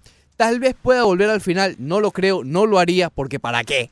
Ya sea si está con Golden State o está en otro equipo, ¿para qué tú te vas a volver a arriesgar al final de una temporada? Mira, date los meses de los playoffs, el par de meses, más los otros dos meses de, del verano antes de comenzar la temporada 2020-2021 para recuperarte al 100%. Yo creo, Ricardo, y ya pasando para el próximo tema, pero para darte mi opinión sobre esto, yo creo que cuando existe la más mínima probabilidad, posibilidad de una ruptura en una lesión tan grave como lo es el tetón de Aquiles, eh, debes de sentarte. Yo creo que no debes de estar en, en la cancha. Entiendo el por qué lo hacen. Claro. Estaba la insistencia de Kevin Durant de querer ayudar a su equipo y entiendo la posición en la que se encontraba Golden State Warriors, pero yo no veo cómo no se dieron cuenta de esto después de la primera lesión que vimos en la final de la NBA con eh, Kevin Durant. por eso creo que las probabilidades eran muy mínimas. Y, Sí, y, a pero ver, sí, es que si existe esa, esa probabilidad, Ricardo, tienes que sentar. O sea, no. Pero no- ¿cuántas no- veces? no- estás jugando con el resto de tu carrera. Lo sé, pero espérate.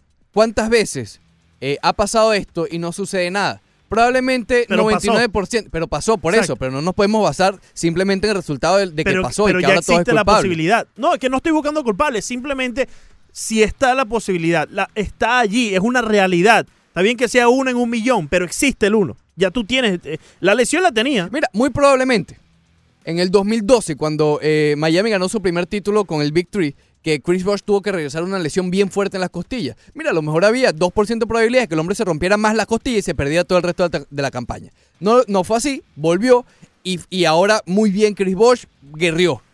Mira, a lo mejor las probabilidades eran mayores de que Kevin Durant se rompiera el tendón. pero estamos hablando Lo que de quiero- un tendón de Aquiles. Claro, lo que quiero decir con esto es que tal vez ha habido muchos casos así, pero como no pasan, Entiendo. por eso es que yo no quiero sacrificar a nadie, ni a Golden State, ni a Kevin Durant. Correcto. Yo simplemente te pongo los factores, la realidad del asunto. Es muy difícil pensar que ese tendón de Aquiles ya no tenía cierta o una parcial Sí, ruptura. algo tenía. Algo tenía. Porque como vimos que se lesionó la primera noche y después como vimos en esa segunda noche en el juego 4, eh, el 5, ¿correcto, Ricardo? cuál? El, el último juego donde se El donde último se fue el lesionó. cinco, El correcto. 5, Hoy es el correcto, seis. allá en Toronto. Eh, como vimos esa, esa imagen que ponían en, en cámara lenta, donde veíamos la pantorrilla de Kevin Durant prácticamente alarse hacia arriba, ahí, Romperse, o sea, se- tenía que haber ya cierta ruptura en ese tendón para que lo que pasó se viera de esa manera. Así que si eso ya existía la posibilidad, ya existía una ruptura mal porque jugó Durán. Te repito, entiendo las circunstancias, entiendo el por qué jugó, la insistencia de Durán y la necesidad de Golden State de ponerlo a jugar en un juego de eliminación, pero creo que se pudo haber eh, reservado todo este problema Kevin Durán si no jugaba simplemente. Muy bien. Eh, insisto, creo que fue un hecho eh, desafortunado que creo que buscar culpables es, es una pérdida de tiempo. Para, para todo el mundo. Y, y- y gastarse también. ¿eh? ¿ok? Eh, yo creo que ya lo hecho, hecho está y el hombre ya se operó y está on the way back to recovery. y va a recibir su dinero porque cada vez veo más reportes de que el- muchos equipos están Sí. dispuestos a, a darle el máximo contrato. Entonces, eh, digamos que no ha pasado nada. Ojalá se recupere. No ha pasado nada en, el- en la parte monetaria, ¿no? Obviamente Sí. en la deportiva hay mucho, mucho camino por recorrer, pero él va a recibir su dinero. Ahora, eh, rápidamente las claves de este juego estuve eh, analizando. Yo creo que va a ganar el equipo de Toronto. hoy y ya termina todo esto, pero estoy trayendo eh, el por qué gana cada uno de, de los equipos o por qué, cuáles son las razones por las cuales cualquiera de los dos pudiera ganar. Con Golden State, primero la motivación. Eh, créeme que van a estar bien motivados después de ver la caída de Kevin Durant. Sí, muy triste el otro día, pero ya hoy lo toman como motivación. Sí, sí. Incluso KD debe estar llamándoles diciendo ganen por mí. Oye, Este título es el más importante, lo que sea. como lo tomaron eh, como, como motivación el juego 5, cuando salió Correcto. Kevin Durant vimos un equipo diferente. Pero ahora está más, porque Mucho más, ya mucho más. settle back, o sea, ya viendo que Sí. es la lesión, ya pasan la página y eh, pasan la página de la incertidumbre. Y dicen, ok, vamos a ganar esto por Kevin Durant. Claro, claro. Eh, eso Somos- creo que puede ser una- un motivo importante. Restamos nosotros, ya Kevin Durant vimos qué fue lo que pasó. Está la foto de él en la cama en el hospital. Los Vamos por fanáticos burlándose. También. o también, felices, lo que también, sea. También. También lo que es el Está último... Drake por ahí también. Imagínate. Mm. Bueno, que lo tomen como motivación. Deben Eh, de tomarlo como motivación. En estos días veíamos un video cuando eh, Kawhi Leonard le, Leonard. le- le pasa por al lado y, y- bueno, ignora. Lo ignoró. ¿Por qué Eh, Draymond Green no lo hace? Último juego en el Oracle Arena también puede servir como motivación. Decir, este es nu- nuestro último juego en casa, tal vez. Curry y Clay, tal vez por primera vez, Clay Thompson y Steph Curry, por primera vez en esta serie estén saludables los dos. ¿Ok? Porque cuando volvió Thompson, el juego que no estaba Thompson, Curry estaba solo, obviamente. Y al siguiente, cuando volvió Clay, Curry estaba agotado del juego anterior. Sí, sí. En el juego anterior, en el quinto, eh, eh, exacto, en el quinto, Clay todavía no estaba muy bien. Creo que ahora sí van a estar los dos saludables. Y el factor X de Marcus Cousins. Si juega bien sin los errores mentales que tuvo al final, Golden State tiene una posibilidad grande. Tiene que despertar, tiene que despertar el primo. Ahora, tiene rápidamente, los motivos de Toronto ha sido el mejor equipo sin duda en las finales. Tienen un plus minus de, de más 30. Si sumas todos los resultados de los cinco primeros juegos, Toronto tiene un diferencial de más 30. Tienen muchas opciones a la, of- a la ofensiva, no solo es Kawhi, eso lo han demostrado en esta, en esta, en esta final. Va a ser clave Marc Gasol de tener precisamente al primo, a de Marcos Cousins. Y obviamente, otra de las claves, eh, recuperarse mentalmente de esa derrota y matar hoy. No dejes vivo. Si eres Toronto, no puedes dejar vivo un séptimo juego de eliminación a Golden State. En la línea se encuentra Jordi y Ricardo. Los recibimos al regresar.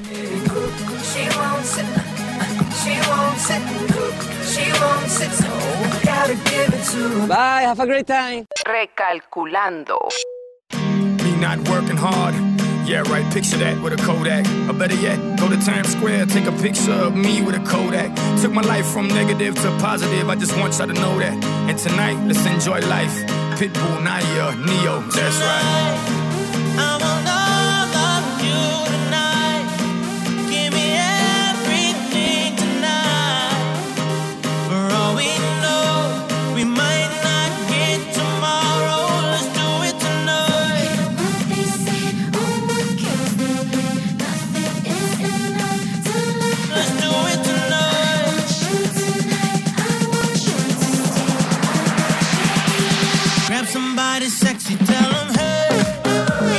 Bien, regresamos al Ross Deportivo, segunda hora del programa, 10 de la mañana, 3 minutos. Hoy, junio 13 del año 2019.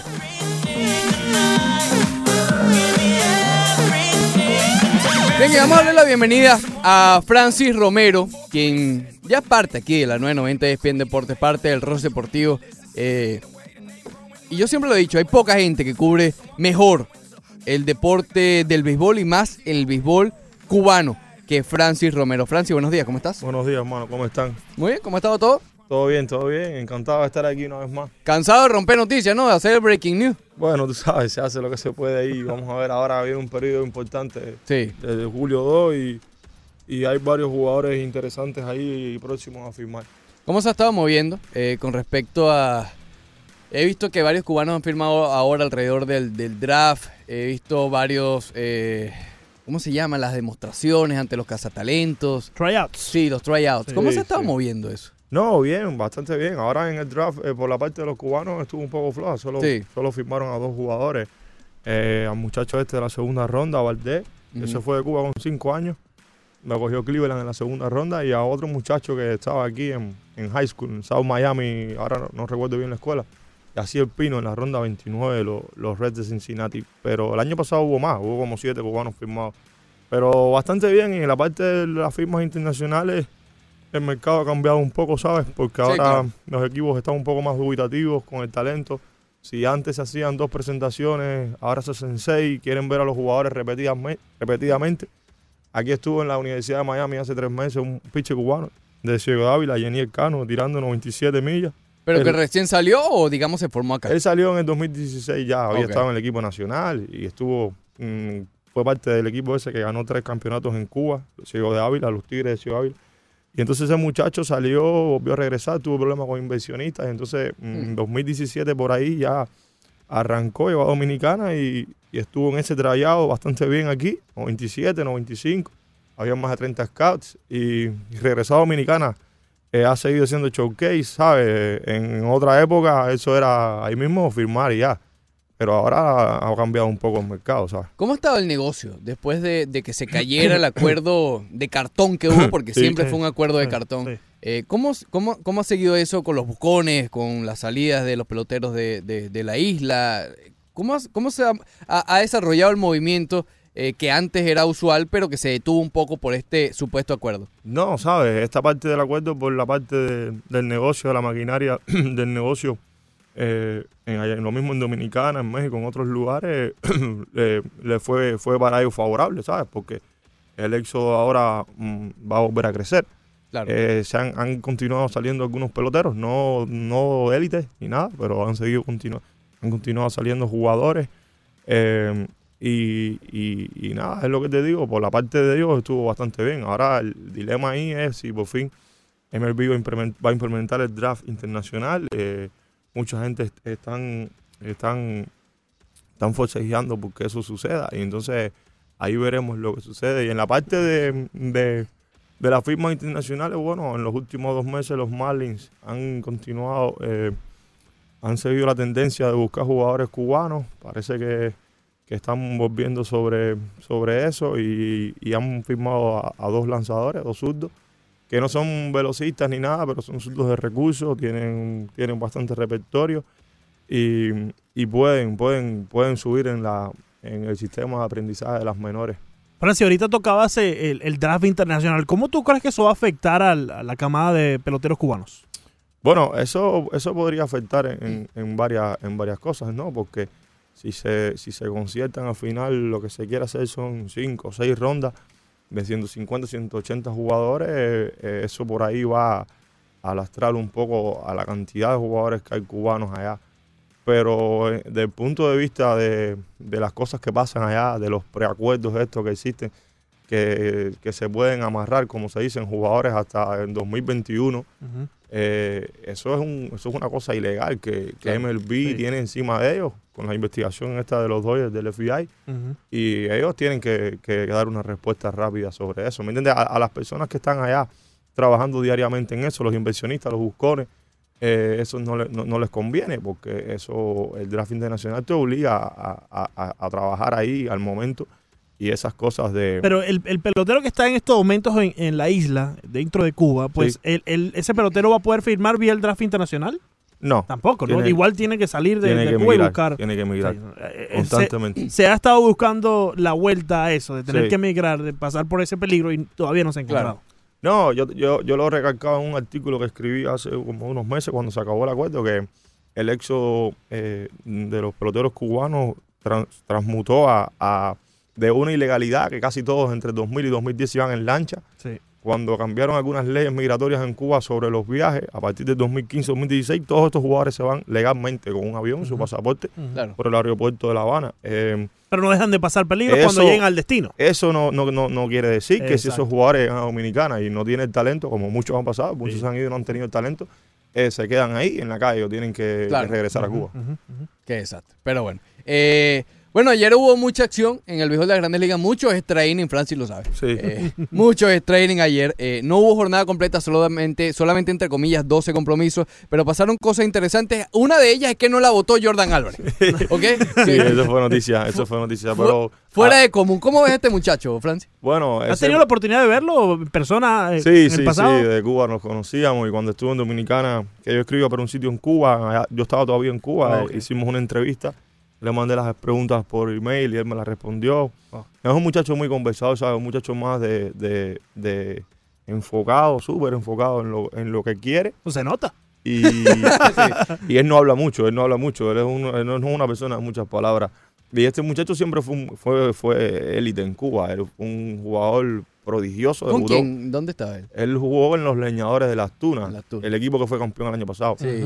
Ese muchacho debutó con 16 años. 16 años. La, prim- eh, la Ah. primera temporada fue 16, la segunda 17. Imagínate. Entonces ahí ya cuando terminó la última temporada, él eh, eh, ya, ya eh, decidió buscar el profesionalismo y, y en Cuba solo en dos series, esas dos series era muy, muy, muy flaquito, ¿sabes? No tenía todavía la corpulencia.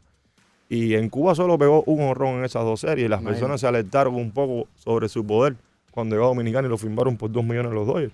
Pero los Dodgers decidieron cuando comenzó la ola esta de contratos fracasados de Arrobarrena, de Guerrero, de, de Héctor Olivera, que yo creo que fue el peor de todos. Que hay unos cuantos que ya están jugando de nuevo en, en la isla. Más adelante tenemos Sí, que tocar ese tema sí, porque la vez pasada que estuviste con nosotros Sí. hablábamos del repatriamiento Sí. de muchos jugadores cubanos. Sí, la repatriación, Repatriación, eso es un tema complicado y demora más de seis meses, así que no es, ya, quiero irme y ya voy a ir.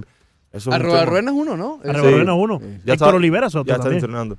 Esto no, no, no, no creo que eso se... Yo, le- se yo con- leí por ahí que él estaba empezando el proceso ya para Sí. conseguir repatriarse a Cuba. Pues es bastante extraño el caso ese. Eh, entonces lo que les estaba diciendo de Álvarez, que cuando él firmó, los Dodgers estaban en esta parte de, de los contratos fracasados y además en varias investigaciones y ellos decidieron cambiar a, a Jordan Álvarez por un lanzador, se llama George Field, que estuvo eh, esa temporada y otras más ahí, no resolvió tantos problemas como yo pensaba y ahora mismo eh, Farhan Saidi, que era el, el GM que, que- que cambió a Jordan, él no está allá en el cargo, creo que está trabajando con los San Francisco Giants. Y, y Jordan está ahora en Grandes Ligas. Y yo fui está en AAA, en Nashville, y lanzando para 6.17. Imagínate. Bueno, vamos con las llamadas, Leandro. ¿Quién está por allí? En el 786-801-5607 recibimos a Jordi. Buenos días. Jordi, bienvenido, hermano. ¿Cómo estás? Buenos días. Buenos días, brother. Buenos días, muchachos. ¿Cómo están ustedes? Muy, Muy bien, bien, ¿y compadre. Aquí. Oye, bien, bien, aquí. Oye, eh, saludos, saludos. Y saludos a Azulito. Azulito, ¿cómo tú estás? Oye, mira, el año pasado yo recuerdo por allá por diciembre o enero, Ajá. el Azulito la más que hablaba del Barcelona, el contratación del Barcelona, que, que era un equipo que estaba para 10 años, para 5 años, para 10 años. Y este año, y ya veo que me- en menos de 6 meses, hay que desacti- desactivar el equipo completo. Hay que desactivar al Barcelona. Entonces, ¿en qué, en qué quedamos? Las contrataciones fueron buenas, fueron malas. Eh, de las contrataciones en Madrid creo que sí, que son muy inteligentes. Y yo creo que la, la de Pogba es una contratación de, de Zidane. Ya Zidane dijo que él podía sacar lo mejor de Pogba, lo que no lo ha sacado, no lo ha sacado nadie. Entonces, es una decisión que debe tomar la directiva, pero yo prefiero, yo prefiero, por la, por la forma de, de, de, de Pogba, yo prefiero al, al otro jugador, a ¿A Erickson? Arisen, yo prefiero a más, un poco más joven, más, más centrado. Y no tan que caro. Pogba ha tenido más problemas. Eh, pero yo creo que sí, yo creo que yo prefiero a. Pero bueno, es una contratación de, de Zidane y él dice que le puede sacar lo mejor de él como francés y como entrenador hay que creer en Zidane. Vamos a ver qué es lo que decide Florentino y, y, y todo lo que... Y están pidiendo demasiado dinero. Demasiado. 60 millones, Demasiado. 60 demasiado dinero. Demasiado. Pero yo creo que las contrataciones son buenas, son muchachos Sí. jóvenes, son muchachos con unas perspectivas de madre. eh, y yo creo que sí, que va a ser, pues, va a ser una Y contratación. de buena. tía. Oye, gracias, que tengan buen día. Dígame, dígame. Gra- No, No, no, gracias. gracias. Jordi. Hasta luego. Gracias, hermano. Un abrazo. Que tengas buen día. Eh, sí, a ver, eh, eh, están pidiendo demasiada plata por, por Pogba. Demasiado. Yo sé que, que eso lo quiere Zidane, pero ven acá. Entendiendo que 100 costó Eden Hazard, que est- está supuesto a ser la cara, digamos, de este nuevo equipo del Real Madrid, o de esta nueva...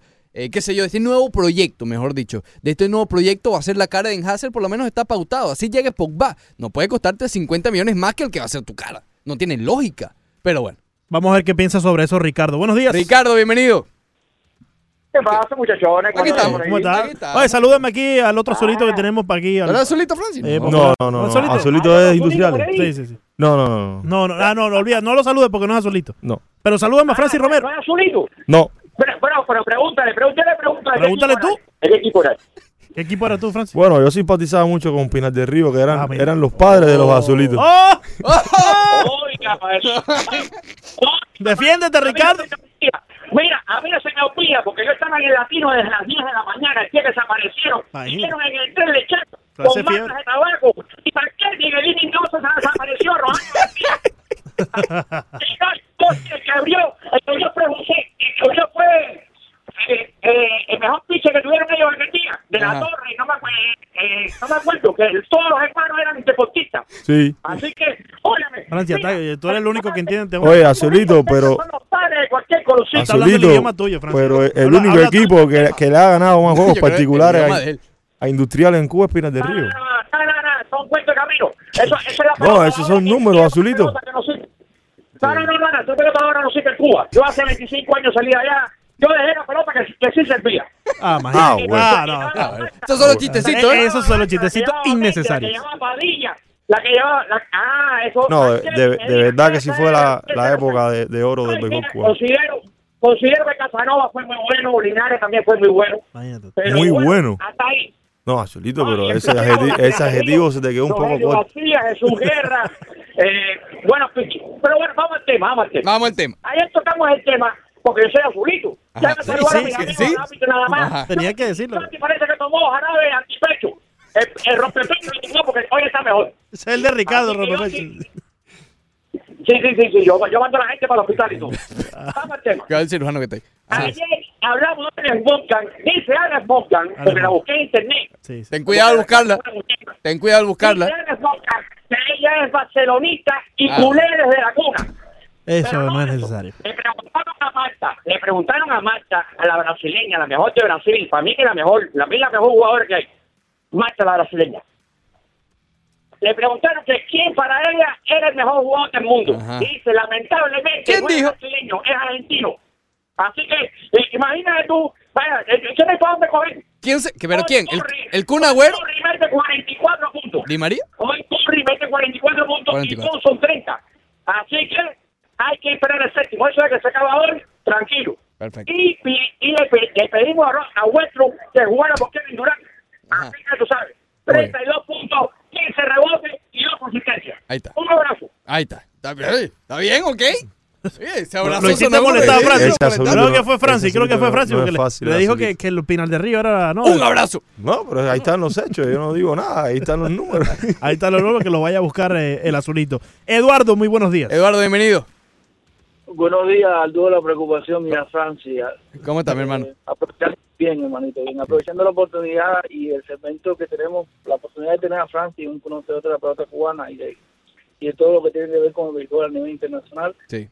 Eh, preguntarle, eh, por medio de un amigo de Kendry Morales, sé de, una supuesta lesión en un ojo, que no ve un ojo, es su futuro, cómo lo ve él. Eh, yo lo veo bien, bien oscuro en los Yankees de Nueva York. Casualmente ayer estaba viendo a, a Jordan Álvarez, y metió dos honrones, se poncha bastante, está tiene un swing muy bello, estaban hablando del swing, dicen que es bellísimo como el de Bradley, el que era de los indios que es el bate de los Astros, y que si puede por favor nos hable acerca de cómo van el pro- cómo va el proceso de Céspedes con relación al seguro y su, su operación y la lesión. Sea un buen día y muchas gracias por su programa. Gracias, hermano. Gracias. Eh, Eh, Kendry Morales y Céspedes. Bueno, sobre el tema de Kendry, ya saben, es un jugador de 36 años con, con bajo averaje ahora mismo en la liga y una liga que está tran- transformándose constantemente hacia la velocidad y hacia, y hacia los jugadores, que los equipos evitan jugadores que le- a los que le hagan chip, ¿sabes? Y entonces Kendry, la única salvación que podría tener este año es eh, poner buenos números y el año que viene tratar de, de firmar un, un nuevo acuerdo como agente libre en, Claro. en alguna organización, que no creo que va a ser una contendiente, pero mantenerse en, en la liga como ha hecho tantos años establemente. Y el tema de, de césped, bueno, eso todavía, eso va a demorar un poco el, el, el problema que hay ahí jurídico con ese tema. Eh, en, lo que le- en lo que he leído, lo- los accidentes que, que los equipos pueden hacer el release o no, o no, o no pagarle a la, al jugador son accidentes que no entran dentro de la clasificación de, de este que le ocurrió a, a Céspedes. Y ahí me imagino que debe estar la, la lucha ahora mismo sobre, sobre el tema ese que está, que está de Céspedes, que realmente es el jugador cubano mm, de más, de más potencialidades, de más herramientas, el más cercano a, a un calibre de MVP y, Sí. y penosamente, bueno, ahora todos critican el contrato y todo, pero nadie se imaginaba, nadie se imaginaba que eso iba a pasar. No, ¿sabes? ese contrato vino después de un año de MVP. Exacto. Que si bien no lo ganó, eh, compartido entre Detroit y los Mets de Nueva York, fueron números en total de MVP Exacto, y lideró al equipo a, a la Serie a Mundial. la Serie Mundial el año antes a la... A la ellos, ellos- ellos- ellos quedaron en, en una serie antes, Yo- ¿no? no, lo más alto fue la Serie Mundial que la perdieron con, con Kansas, Kansas City, City. Pero, pero sí llegaron a la Serie Mundial. Al año siguiente ya empezaron las lesiones, tanto de Césped como de Sindergaard, como de Sí. Grom, ¿Tenía, como tenía de. Céspedes en Cuba, Francis, tantas lesiones como sufrió aquí en los Estados Unidos? No, brother, no. No, Césped era un jugador regular. eh, de los 90, mm, en Cuba son 90 juegos regulares de la temporada. Era un jugador regular. Yo no recuerdo casi nunca Césped alguna molestia un día u otro, pero eso de perderse temporada completa, eso no. Y bueno, por amigos conozco como es Césped, que es una persona que cuando está así en lesiones y, y tal, él no, no quiere hablar con nadie, no quiere Sí, saber claro. de nada, lo de él es mejorarse. Y bueno, ojalá que su salud mejore y pueda cambiar un poco lo, lo que ahora mismo que tiene todas las redes sociales, tiene a todo el mundo encima. Y él, él decía algo sobre Jordan, que, que decía, ¿no? Que eh, él se poncha mucho. Bueno, de Jordan, le puedo decir que es uno de los jugadores cubanos que mejor selección tiene. Ayer se fue en blanco, pero se fue con tres bases por bola. Eso va a ser un muchacho que, que seguramente se ponche eh, 100 veces en, en la temporada, pero que esté alcanzando casi 100 boletos también. Es decir, Sí. que eh, y, y tú- ves la selección ayer contra Brandon Go- eh, Woodruff, que estaba tirando 99 y 100 millas, el Sí. muchacho seleccionando rectas de 96 afuera y no la, no la, Y bueno, volviendo a lo de Céspedes, también para ser justos, esta última lesión, por lo menos en particular, eh, no tiene nada que ver con que sea propenso, no. Simplemente fue que es la mala fortuna, mala suerte, qué sé yo. Fue algo no deportivo, Fuera del terreno. fuera del Fuera del terreno. No, sí. no, no habla de que sea propenso o no. Es propenso tal vez eso, por la mala fortuna, no por, por, por otra cosa. Pero Exacto. sí, realmente, realmente es una lástima. Ya regresamos aquí en el Ross Deportivo, 10 de la mañana, 22 minutos.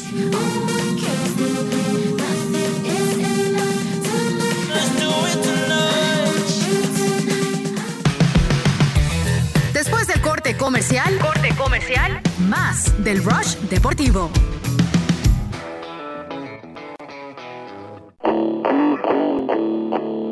Seguimos con el Rush Deportivo.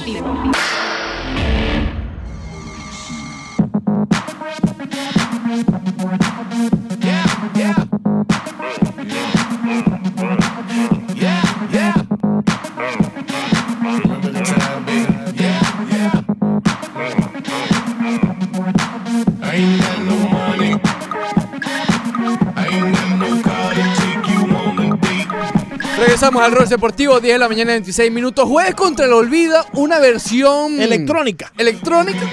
Una versión electrónica. Sí, sí. Pero electrónica latina. Bueno, esta no es Bueno, latina. no, ele- electrónica en sí, porque eh, hubo. eh, fueron paralelos los movimientos electrónicos tanto en el mundo anglosajón como en el mundo hispano. Pero no de Vigueta ni Tiesto. ni No, cosa. no, no, sino lo- los que eran ¿Eso qué raperos es, antes, entonces? los que eran raperos y se pusieron a hacer música bajo pista electrónica como esta. Muy bien. Continuamos con Francis Romero aquí en la 990 de ESPN Deportes hablando de béisbol. Eh, ya nos comentaba sobre sus opiniones sobre Jordan Álvarez. Ayer eh, quiero indagar un poco más, Leandro, Francis, en el debut de Jordan otro, Jordan Yamamoto. Yamamoto. Eh, ¿Qué clase de debut, compadre? Ponte, ponte a ver en perspectiva, viendo...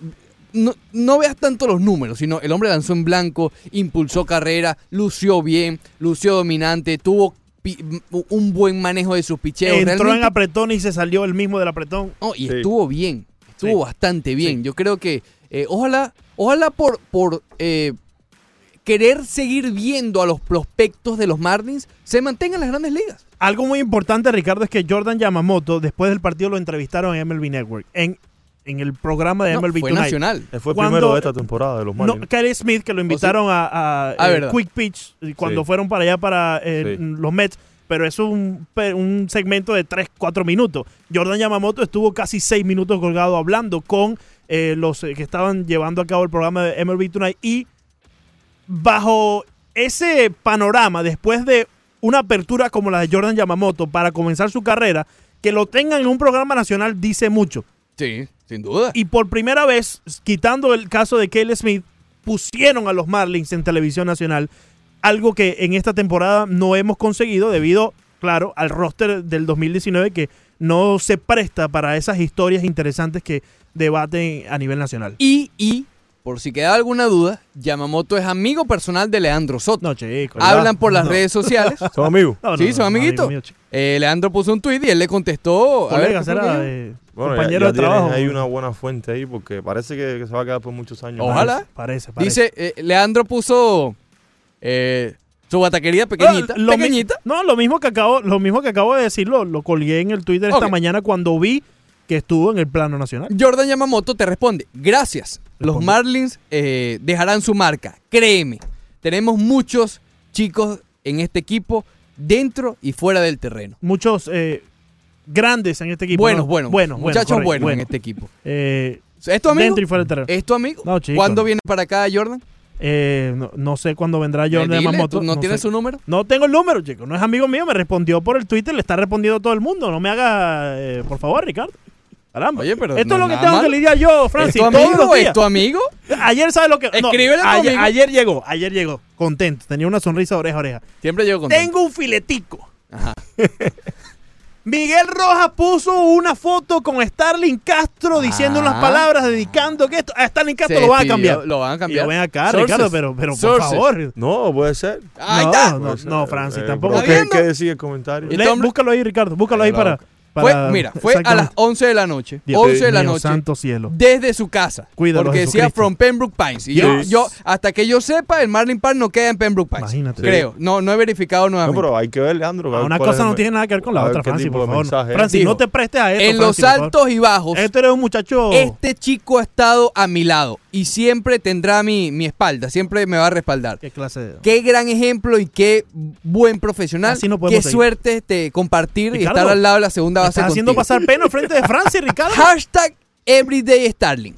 Wow. A las once y media de la noche, desde Pembroke Pines, no es porque se acordó de repente que quiere mucho a o- Starling. O, eh, eh, Starling está en una mala racha ahora. ¿no? Starling Castro en ese juego, después de eh, que Sí. antes de que él pusiera la foto, le salvó una Vamos a ver jugada si a Miguel cumpleaños, Rojas, porque- Y esa foto que él No, colgó no. fue precisamente después de esa jugada. Oh, Fue la jugada donde Miguel Rojas hizo el error eh, tirando para Sí. primera Pero si base fue a que, las 11 que de la entró una carrera. Bueno, pero después fue que vio la foto y le puso el comentario alegre a su compañero de equipo, Ricardo. No es sospechoso.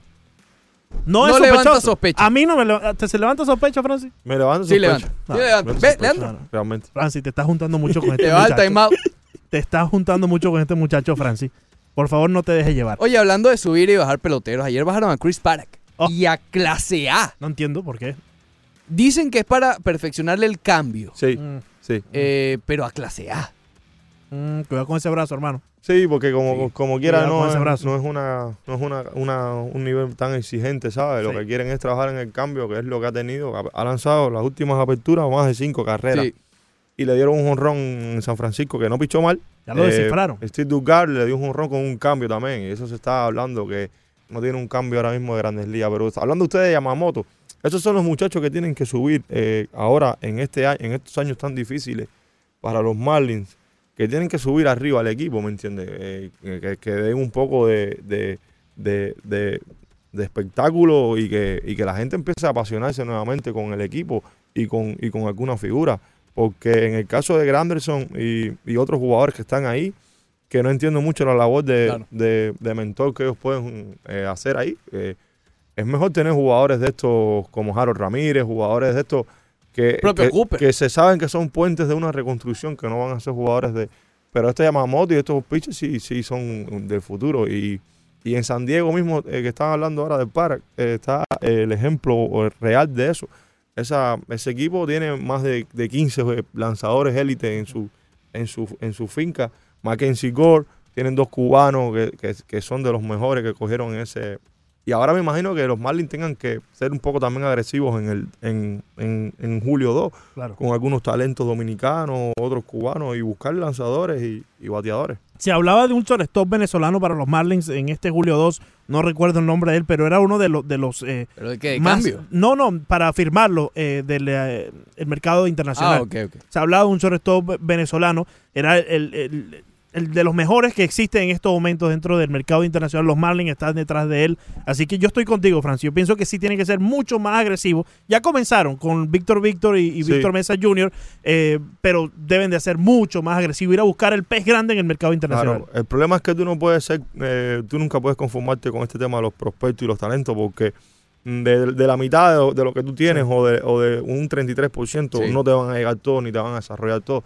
La vida del talento, tú sabes, eh, corre por muchas formas, psicológica, mental, de, de, de talento también y no todos van a llegar, ¿me entiendes? No todos van a llegar, por eso tienes que buscar lo más que puedas. Tienes que ir buscando porque el que no te sirvió va a suplir con el que sí Exacto. firmaste hace un mes que sí te puede servir. Tú sabes, la Es vida, la vida del talento es, el talento tiene muchos lados ciegos El mismo Altuve fue un bono de 15 mil dólares. El mismo José Ramírez un bono de 50 mil dólares. Sigue Eso muy estamos- lejos. Sisto Sánchez también fue una casualidad. Sí, fueron 35 mil que le dieron a Sixto Exacto, Sánchez. estamos hablando de que eso es un bono que, que si tú en- llegas a Liga Menor el primer año estás eh, en mala racha completo, eh, vas a hacer relief, a, release al otro año. ¿me Probablemente, probablemente. Y son 35 mil dólares en el caso de Sixto Sánchez que te tienen que durar o intentar que te duren a lo largo de tu carrera en las ligas menores. Muy difícil.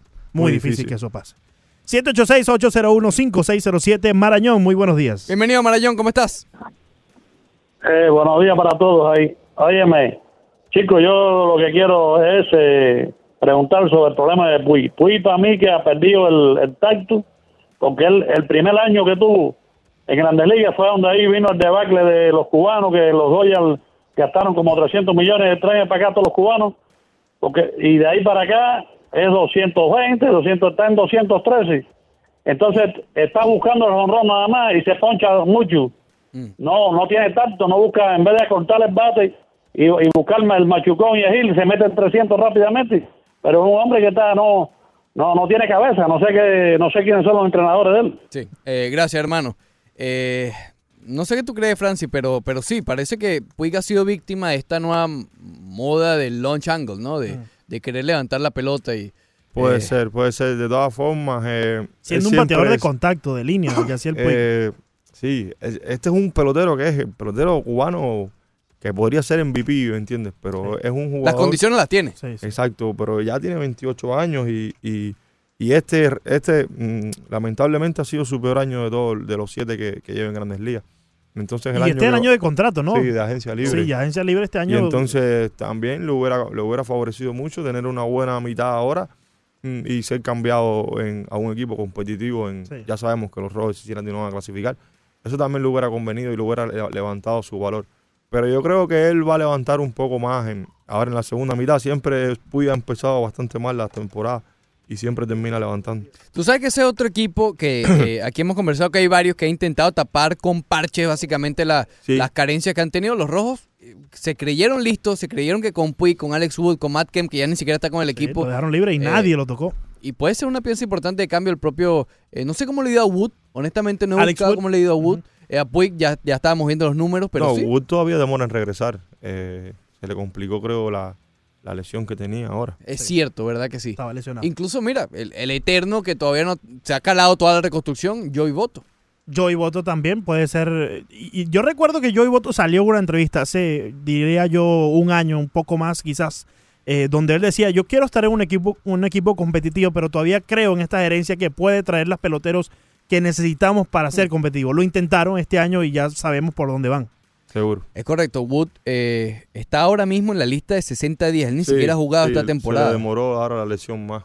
Eh, y dice que va a estar fuera hasta mm, al menos hasta el juego de estrellas, lo cual luce poco poco probable realmente. El por problema es que esa- en esa división central de la Liga Nacional, si tú quieres competir ahí, tienes que tener un equipo realmente bueno. Sí, no es como aquí, bueno, los Marlins sabemos que esta división es un poco más, el- estos equipos son muy regulares, los Phillies, los Nationals, los Mets, pero en los esa por división... cierto, están en la punta ahora solos. Exacto, Ayer. pero en esa división que están los Brewers, que está lo- lo- Cardenales. los mismos Cardenales Sí. que todos los años eh, esa gente no reconstruye. Y los Cubs. Y los Esa gente lo Cubs. reconstruye, No, ¿verdad? verdad, no. Bueno, ahí no, ahí imagínense. Bueno, están en 500 ahora los Sí. Cardenales. Y Yo ya puse se está, los Cardenales. preparando, se está preparando Kimbro. Está listo. Ah, los es- cachorros. Sí, sí. para No, yo creo que los Cardenales están en récord de 500 ahora. Me ha sorprendido sí, bastante el, el, el poco de... Les ayudó la pasadita por aquí por Miami. Les ayudó, sí, subieron un poco. Lamentablemente. Es verdad. Oye, es una eminencia, Francis. Eh, Luis Serio regresó y quiere hacer una pregunta directa a Francis Romero. Adelante, hablamos, Mr. Luis. No hablamos. No, no, no. Eh, mira, Francis Romero, buenos días. Eh, yo me llamo Luis Sergio Romero. No somos familia, pero buenos bueno, días, Gracias a Dios. sepa. Yo por lo menos yo jugué. ¿Es el papá tuyo? Yo vine para acá en el 80. I almost born here. Pero tuve la Oh, satisfacción. espera, espérate, espérate, espérate, Luis. Repíteme eso otra vez porque. ¿Cómo fue eso? ¿Que tú qué? I almost born here. Ah, Almost perfecto. No, born oye, está mejorando el inglés, hermano. Ah, I'm totally American. Come on, come on, give me a break. Mira, eh, mira, Franchi, vamos en serio ahora. Yo tengo la, la satisfacción de ser amigo, amigo, que no es fácil a esa altura, a esa edad decir tengo mi amigo, de Juan Antonio Medina, el entrenador de Cienfuegos, que hizo a Puy, que hizo al Pito Abreu y me dijo con estas palabras. El Pito Abreu es un muchacho serio. eh. Nadie habla de ese hombre que es un caballo. Otro me dijo, el mejor de todos ellos era un tal llamado Viciedo. Dayan ¿Qué le Viciedo. pasó a ese muchacho Viciedo, mano? Contéstame ya, me voy del aire porque te voy por el radio. Bye. Bueno, hermano, eh, Viciado realmente, Viciado es, es de la ciudad donde yo nací, de Santa Clara. Eh, ¿Estuvo en Japón? Sí, ¿O sí, aún- está en Japón. está en Japón, con los dragones de Chonichi. Y, y él siempre fue un, un jugador. Viciado y Pito Abreu fueron jugadores prodigiosos que debutaron en Cuba con 15 años. Incluso Viciado conectó jonrón en, en, en una temporada en Cuba con 15 años, que eso nunca lo ha, lo ha hecho nadie. Incluso no fue con 15, fue con 14 años y 10 meses. Eso es un récord. Sí. Conectar a- al primer nivel. Y, y- y- y era, un, era también lanzador. Viciado tiraba 94 y 95 millas. Eh, nada, ese muchacho llegó aquí, eh, me, tuvo buenas temporadas bateando. Ya en la cuarta, bueno, Ricardo, tú que estabas en Chicago, a lo mejor. Sí. Ya en la cuarta. El año que subió. Exacto. En la última temporada mm, eh, comenzaron a salir algunos, eso fue lo que pasó, algunos patrones sabermétricos y de, y de analíticas que demostraban cómo Viseo estaba, mm, le estaba costando a, a su equipo, a la defensiva, eh, con un bajo envasamiento. y, y entonces eh, eso- ese, ese récord llegó a todos los equipos. Y entonces no tuvo otra que, que ir a Japón. Pero ¿Víctima de la sabermetría entonces? Podría ser, yo no ocupo tanto la sabermetría por eso, sino a mismo jugador por no mejorar esas deficiencias mismas, Ujú. porque mm, en otras épocas también lo, hubo jugadores buenos que bateaban y, y no corrían o se ponchaban mucho y también quedaron atrás. Eh, pero este muchacho no fue lo que se lo que, lo que se pensaba. Ha tenido una buena carrera, una buena carrera profesional de beisbolista, está jugando Claro. en Japón, primer nivel, tres años seguidos, con un contrato de más de 10 millones. Bueno, es- es- está bien, pero no era lo que se pensaba Viseo, que decían que era el próximo Omar Linares. Ustedes saben quién es Omar Linares. Sí, ¿no? sí, claro. Familiar. Exacto. Que pensaron que era Omar Linares, entonces no, no fue esto, pero, pero ha tenido una buena carrera. Aquí en Grandes Ligas no pudo establecerse realmente, la verdad.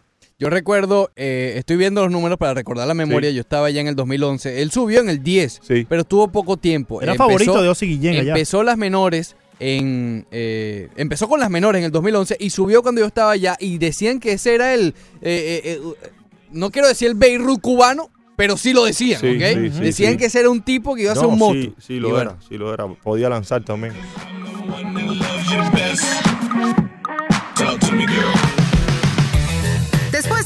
Comercial, corte comercial, más del Rush Deportivo.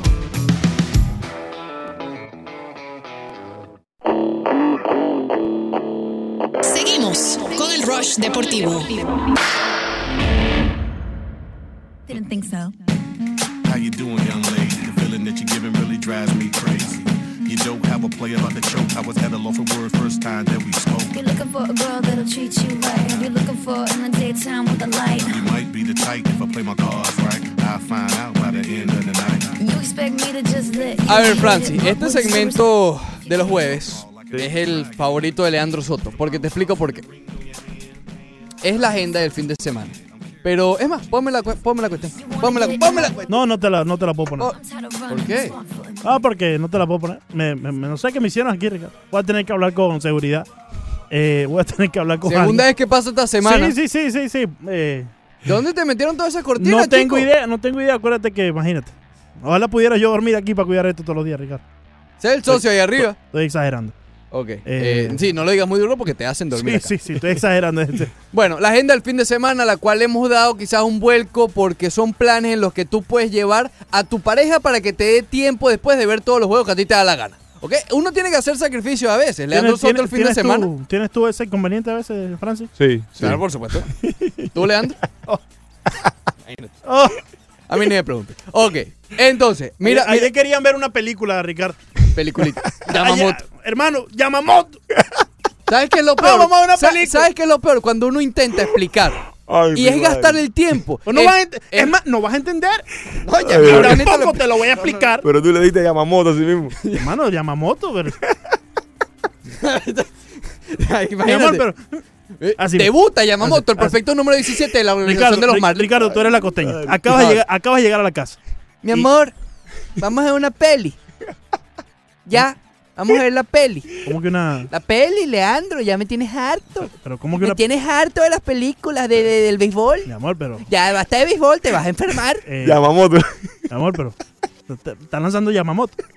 ¿Qué es eso? ¿Una moto? ¿Quién es? ¿Qué moto, chama? ¿Quién? Yamamoto, Jordan Yamamoto. Jordan. Doble A, subió doble A.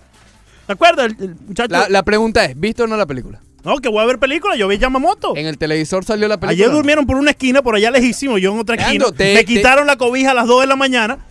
Me congelé. Te, te he dicho Pero vi a Yamamoto. que tienes que aplicar el teléfono celular, Leandro, por No, tu bien, no, no, por tu no, salud. no, no, Ricardo. Yo Usted no se pone a ver la Ricardo, película. Espérate un momento, yo me, yo me gané un televisor 55 pulgadas. Yo no voy a pe- desperdiciar el momento de ver a Leandro. Yamamoto en mi televisor de 55 pulgadas. Tú no te ganaste ese televisor. Se lo ganó ella. Pero si estaba yo aquí, tú viste cuando me lo gané, Ricardo.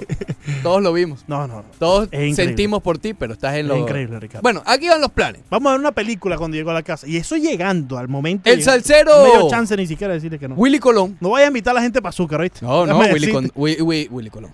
Imagínate Willy Colón. Este hombre llegó aquí un día, Francis. Invitó a todo el mundo Bueno, para allá para azúcar. gustos. Allá en las 8, ¿sabes cuál es? el Sí. Eh, sa- ¿Sabes cuál es? Eso es peligroso. Eh, Willy Chirino El legendario, Ricardo. canta este sábado en el Teatro de Fillmore. ¿Ese te gusta? Eh, ese sí está. bien. Homenaje a los padres, mira. Homenaje a los padres, Willy Chirino. Ah, bueno, pues lleva a tu viejo. No, ya tengo ya planes. ¿Qué vas a Para hacer? llevar al viejo. ¿Te acuerdas del lugarcito que te dije? ¿Azúcar? No, no, chico, no, no. Imagínate que anda tu papá. ¿Qué es esto, Leandro? Vamos a ver a Yamamoto. Eh, oh, Leandro, ¿qué es esto, chico? Igualmente, para festejar, para festejar el Día del Padre, Jungle Island ofrecerá entrada libre a los papás el domingo. Mira, esa otra opción. Ah, Va mira, con la Tiene que ser papá el domingo.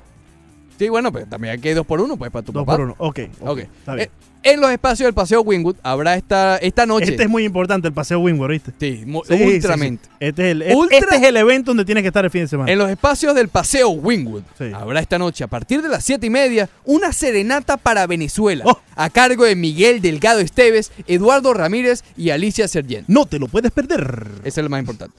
Y en cuanto a las artes visuales, Leandro, que a ti te gusta, Me encanta. la galería Gary Nader exhibe la obra de dos grandes. Se trata de una muestra que reúne algunas de las piezas más significativas de Jesús Soto, Jesús uno Soto. de los exponentes del arte cinético No más es primo relevante. mío, no es primo mío, por cierto. No, entonces, Willy Chirino, Buena esa. Jungle Island Gratiñanga, Sí, ¿ok? Paseo Wingwood, Paseo Wingwood es el que va ganando. sí, sí, sí. Y, y la galería de, de arte cinético. ¿A dónde vas este fin de semana, Ricardo? Paseo Wingwood. Top 5.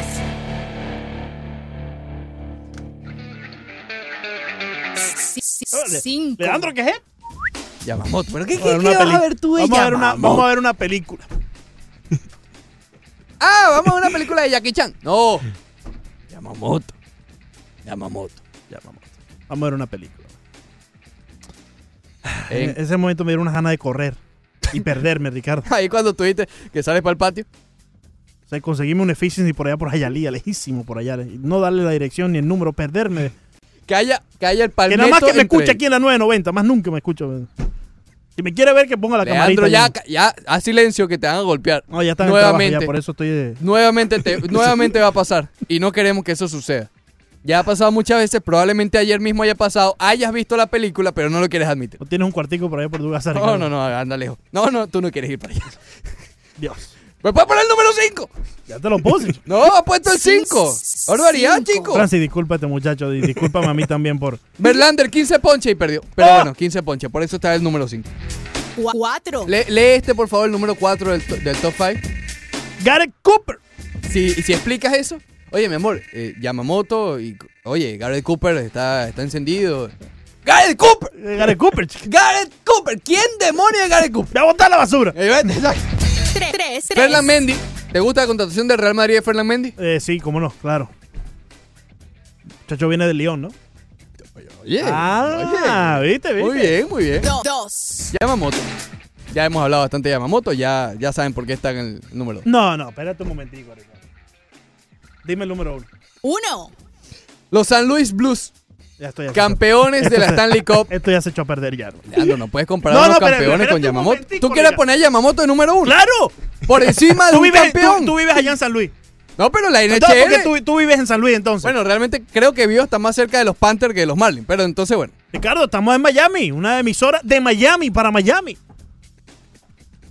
Yamamoto number one, ahí, ahí pifiaste. Ahí te resbalaste. Ayer vi el juego 7 de la NHL. Estuvo bien, pero bien No, entretenido, déjame decirte. El arquero de los. de- de- Bueno, mal que no vi la película. El- el Porque arque- si no llegas aquí no sabes lo que pasó con Yamamoto. El arquero de los Blues, el arquero de los Blues, eh, realmente es bien, bien importante. El goleador, eh, realmente 4 a 1. o sea que tú no viste a Yamamoto. En la otra pantalla. Tú te pusiste, Ayer, ayer llegó un momento, bro. tú te pusiste a ver la final yo de no la sé. NHL. Estaba viendo Ricardo. en el televisor grande la NHL. Una cosa que después puedes leer el recap, ver Estaba, el video. estaba viendo a Yamamoto el en, futuro de Miami en la pantalla, Ricardo Yamamoto. en otra pantalla. Y, y tú cuatro viendo la simultáneos. NHL. No, está viendo todo, Leandro. Dime el nombre de, de- de- de algún, de, algún jugador de esos. De, de que- dime el nombre de uno. Ya te lo digo. No lo lea. No lo le- dime el nombre de uno. Ya te lo voy a decir. Dime. No, se te acabó el tiempo. Jordan Billington. Jordan Billington. Not top 5. Increíble. esto. Jordan Billington. Y Ryan O'Reilly, todavía otro de ñapa. Ah, ya, el hombre es experto. Ya, Ya, ya en. Estoy listo Sí, ya sí, para ponerme los patines para el hielo. Ponte los patines para que me alcance. 5. Bueno. 5.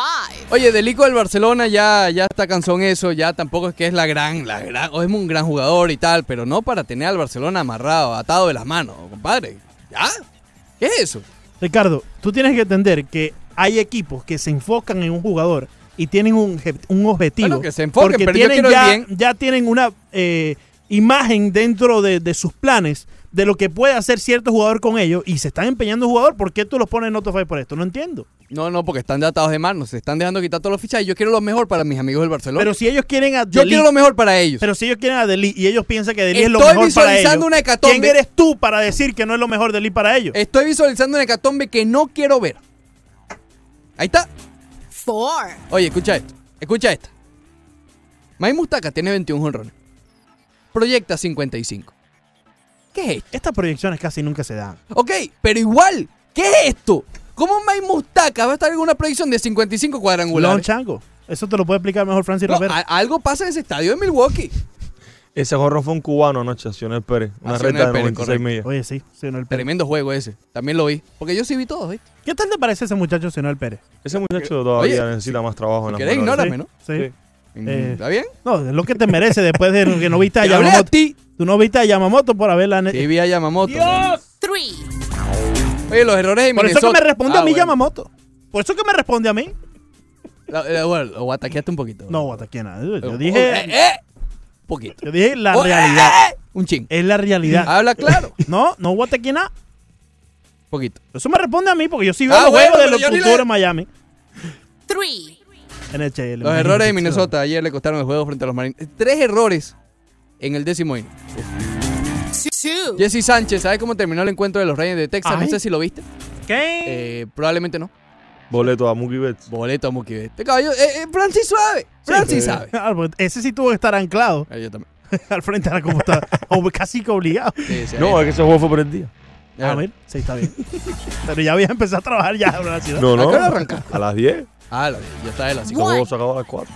Yo estuve de las 5, compadre. Eh, tengo más sueño que No, tú. el número uno del Noto Fire eres tú. No, Gilmarín. O eres tú el Noto Five. Olvídate Gilmarín. Yo. O, o tú, Ricardo. Y estuviste, no sé. Te notó desconcertado. ¿Y Gil Marín por qué? Gilmarín, el Gilmarín. dueño de los, de los Atléticos, de los Atléticos, De de los Atléticos, Atléticos. del Atlético de Madrid, Sí. que básicamente ya le arruinó la sorpresa a todo el mundo al propio Griezmann diciéndole que va para el Barcelona y que dejen de tonterías, que ya, ya, eso es lo que está Ah, ardido. ya. Está ardido, está molesto, está triste porque Griezmann no quiere jugar con ellos. Entonces va a arruinarle los planes a Griezmann. escuchando los conceptos del caballero en el fútbol. Es la realidad. El hombre Es la realidad.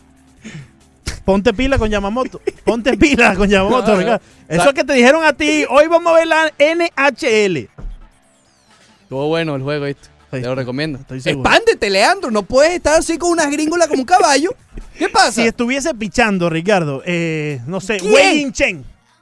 Oye, güey. Ahí me veo de principio a fin en la NHL. Pero está pichando Yamamoto el futuro del equipo, Monte de Oca. Güey, Chen en su momento causó atención cuando Era- con la camiseta que tiene Francia allá con el equipo de, de los pajaritos eh, anaranjados. Sí. Qué clase de robo, compadre.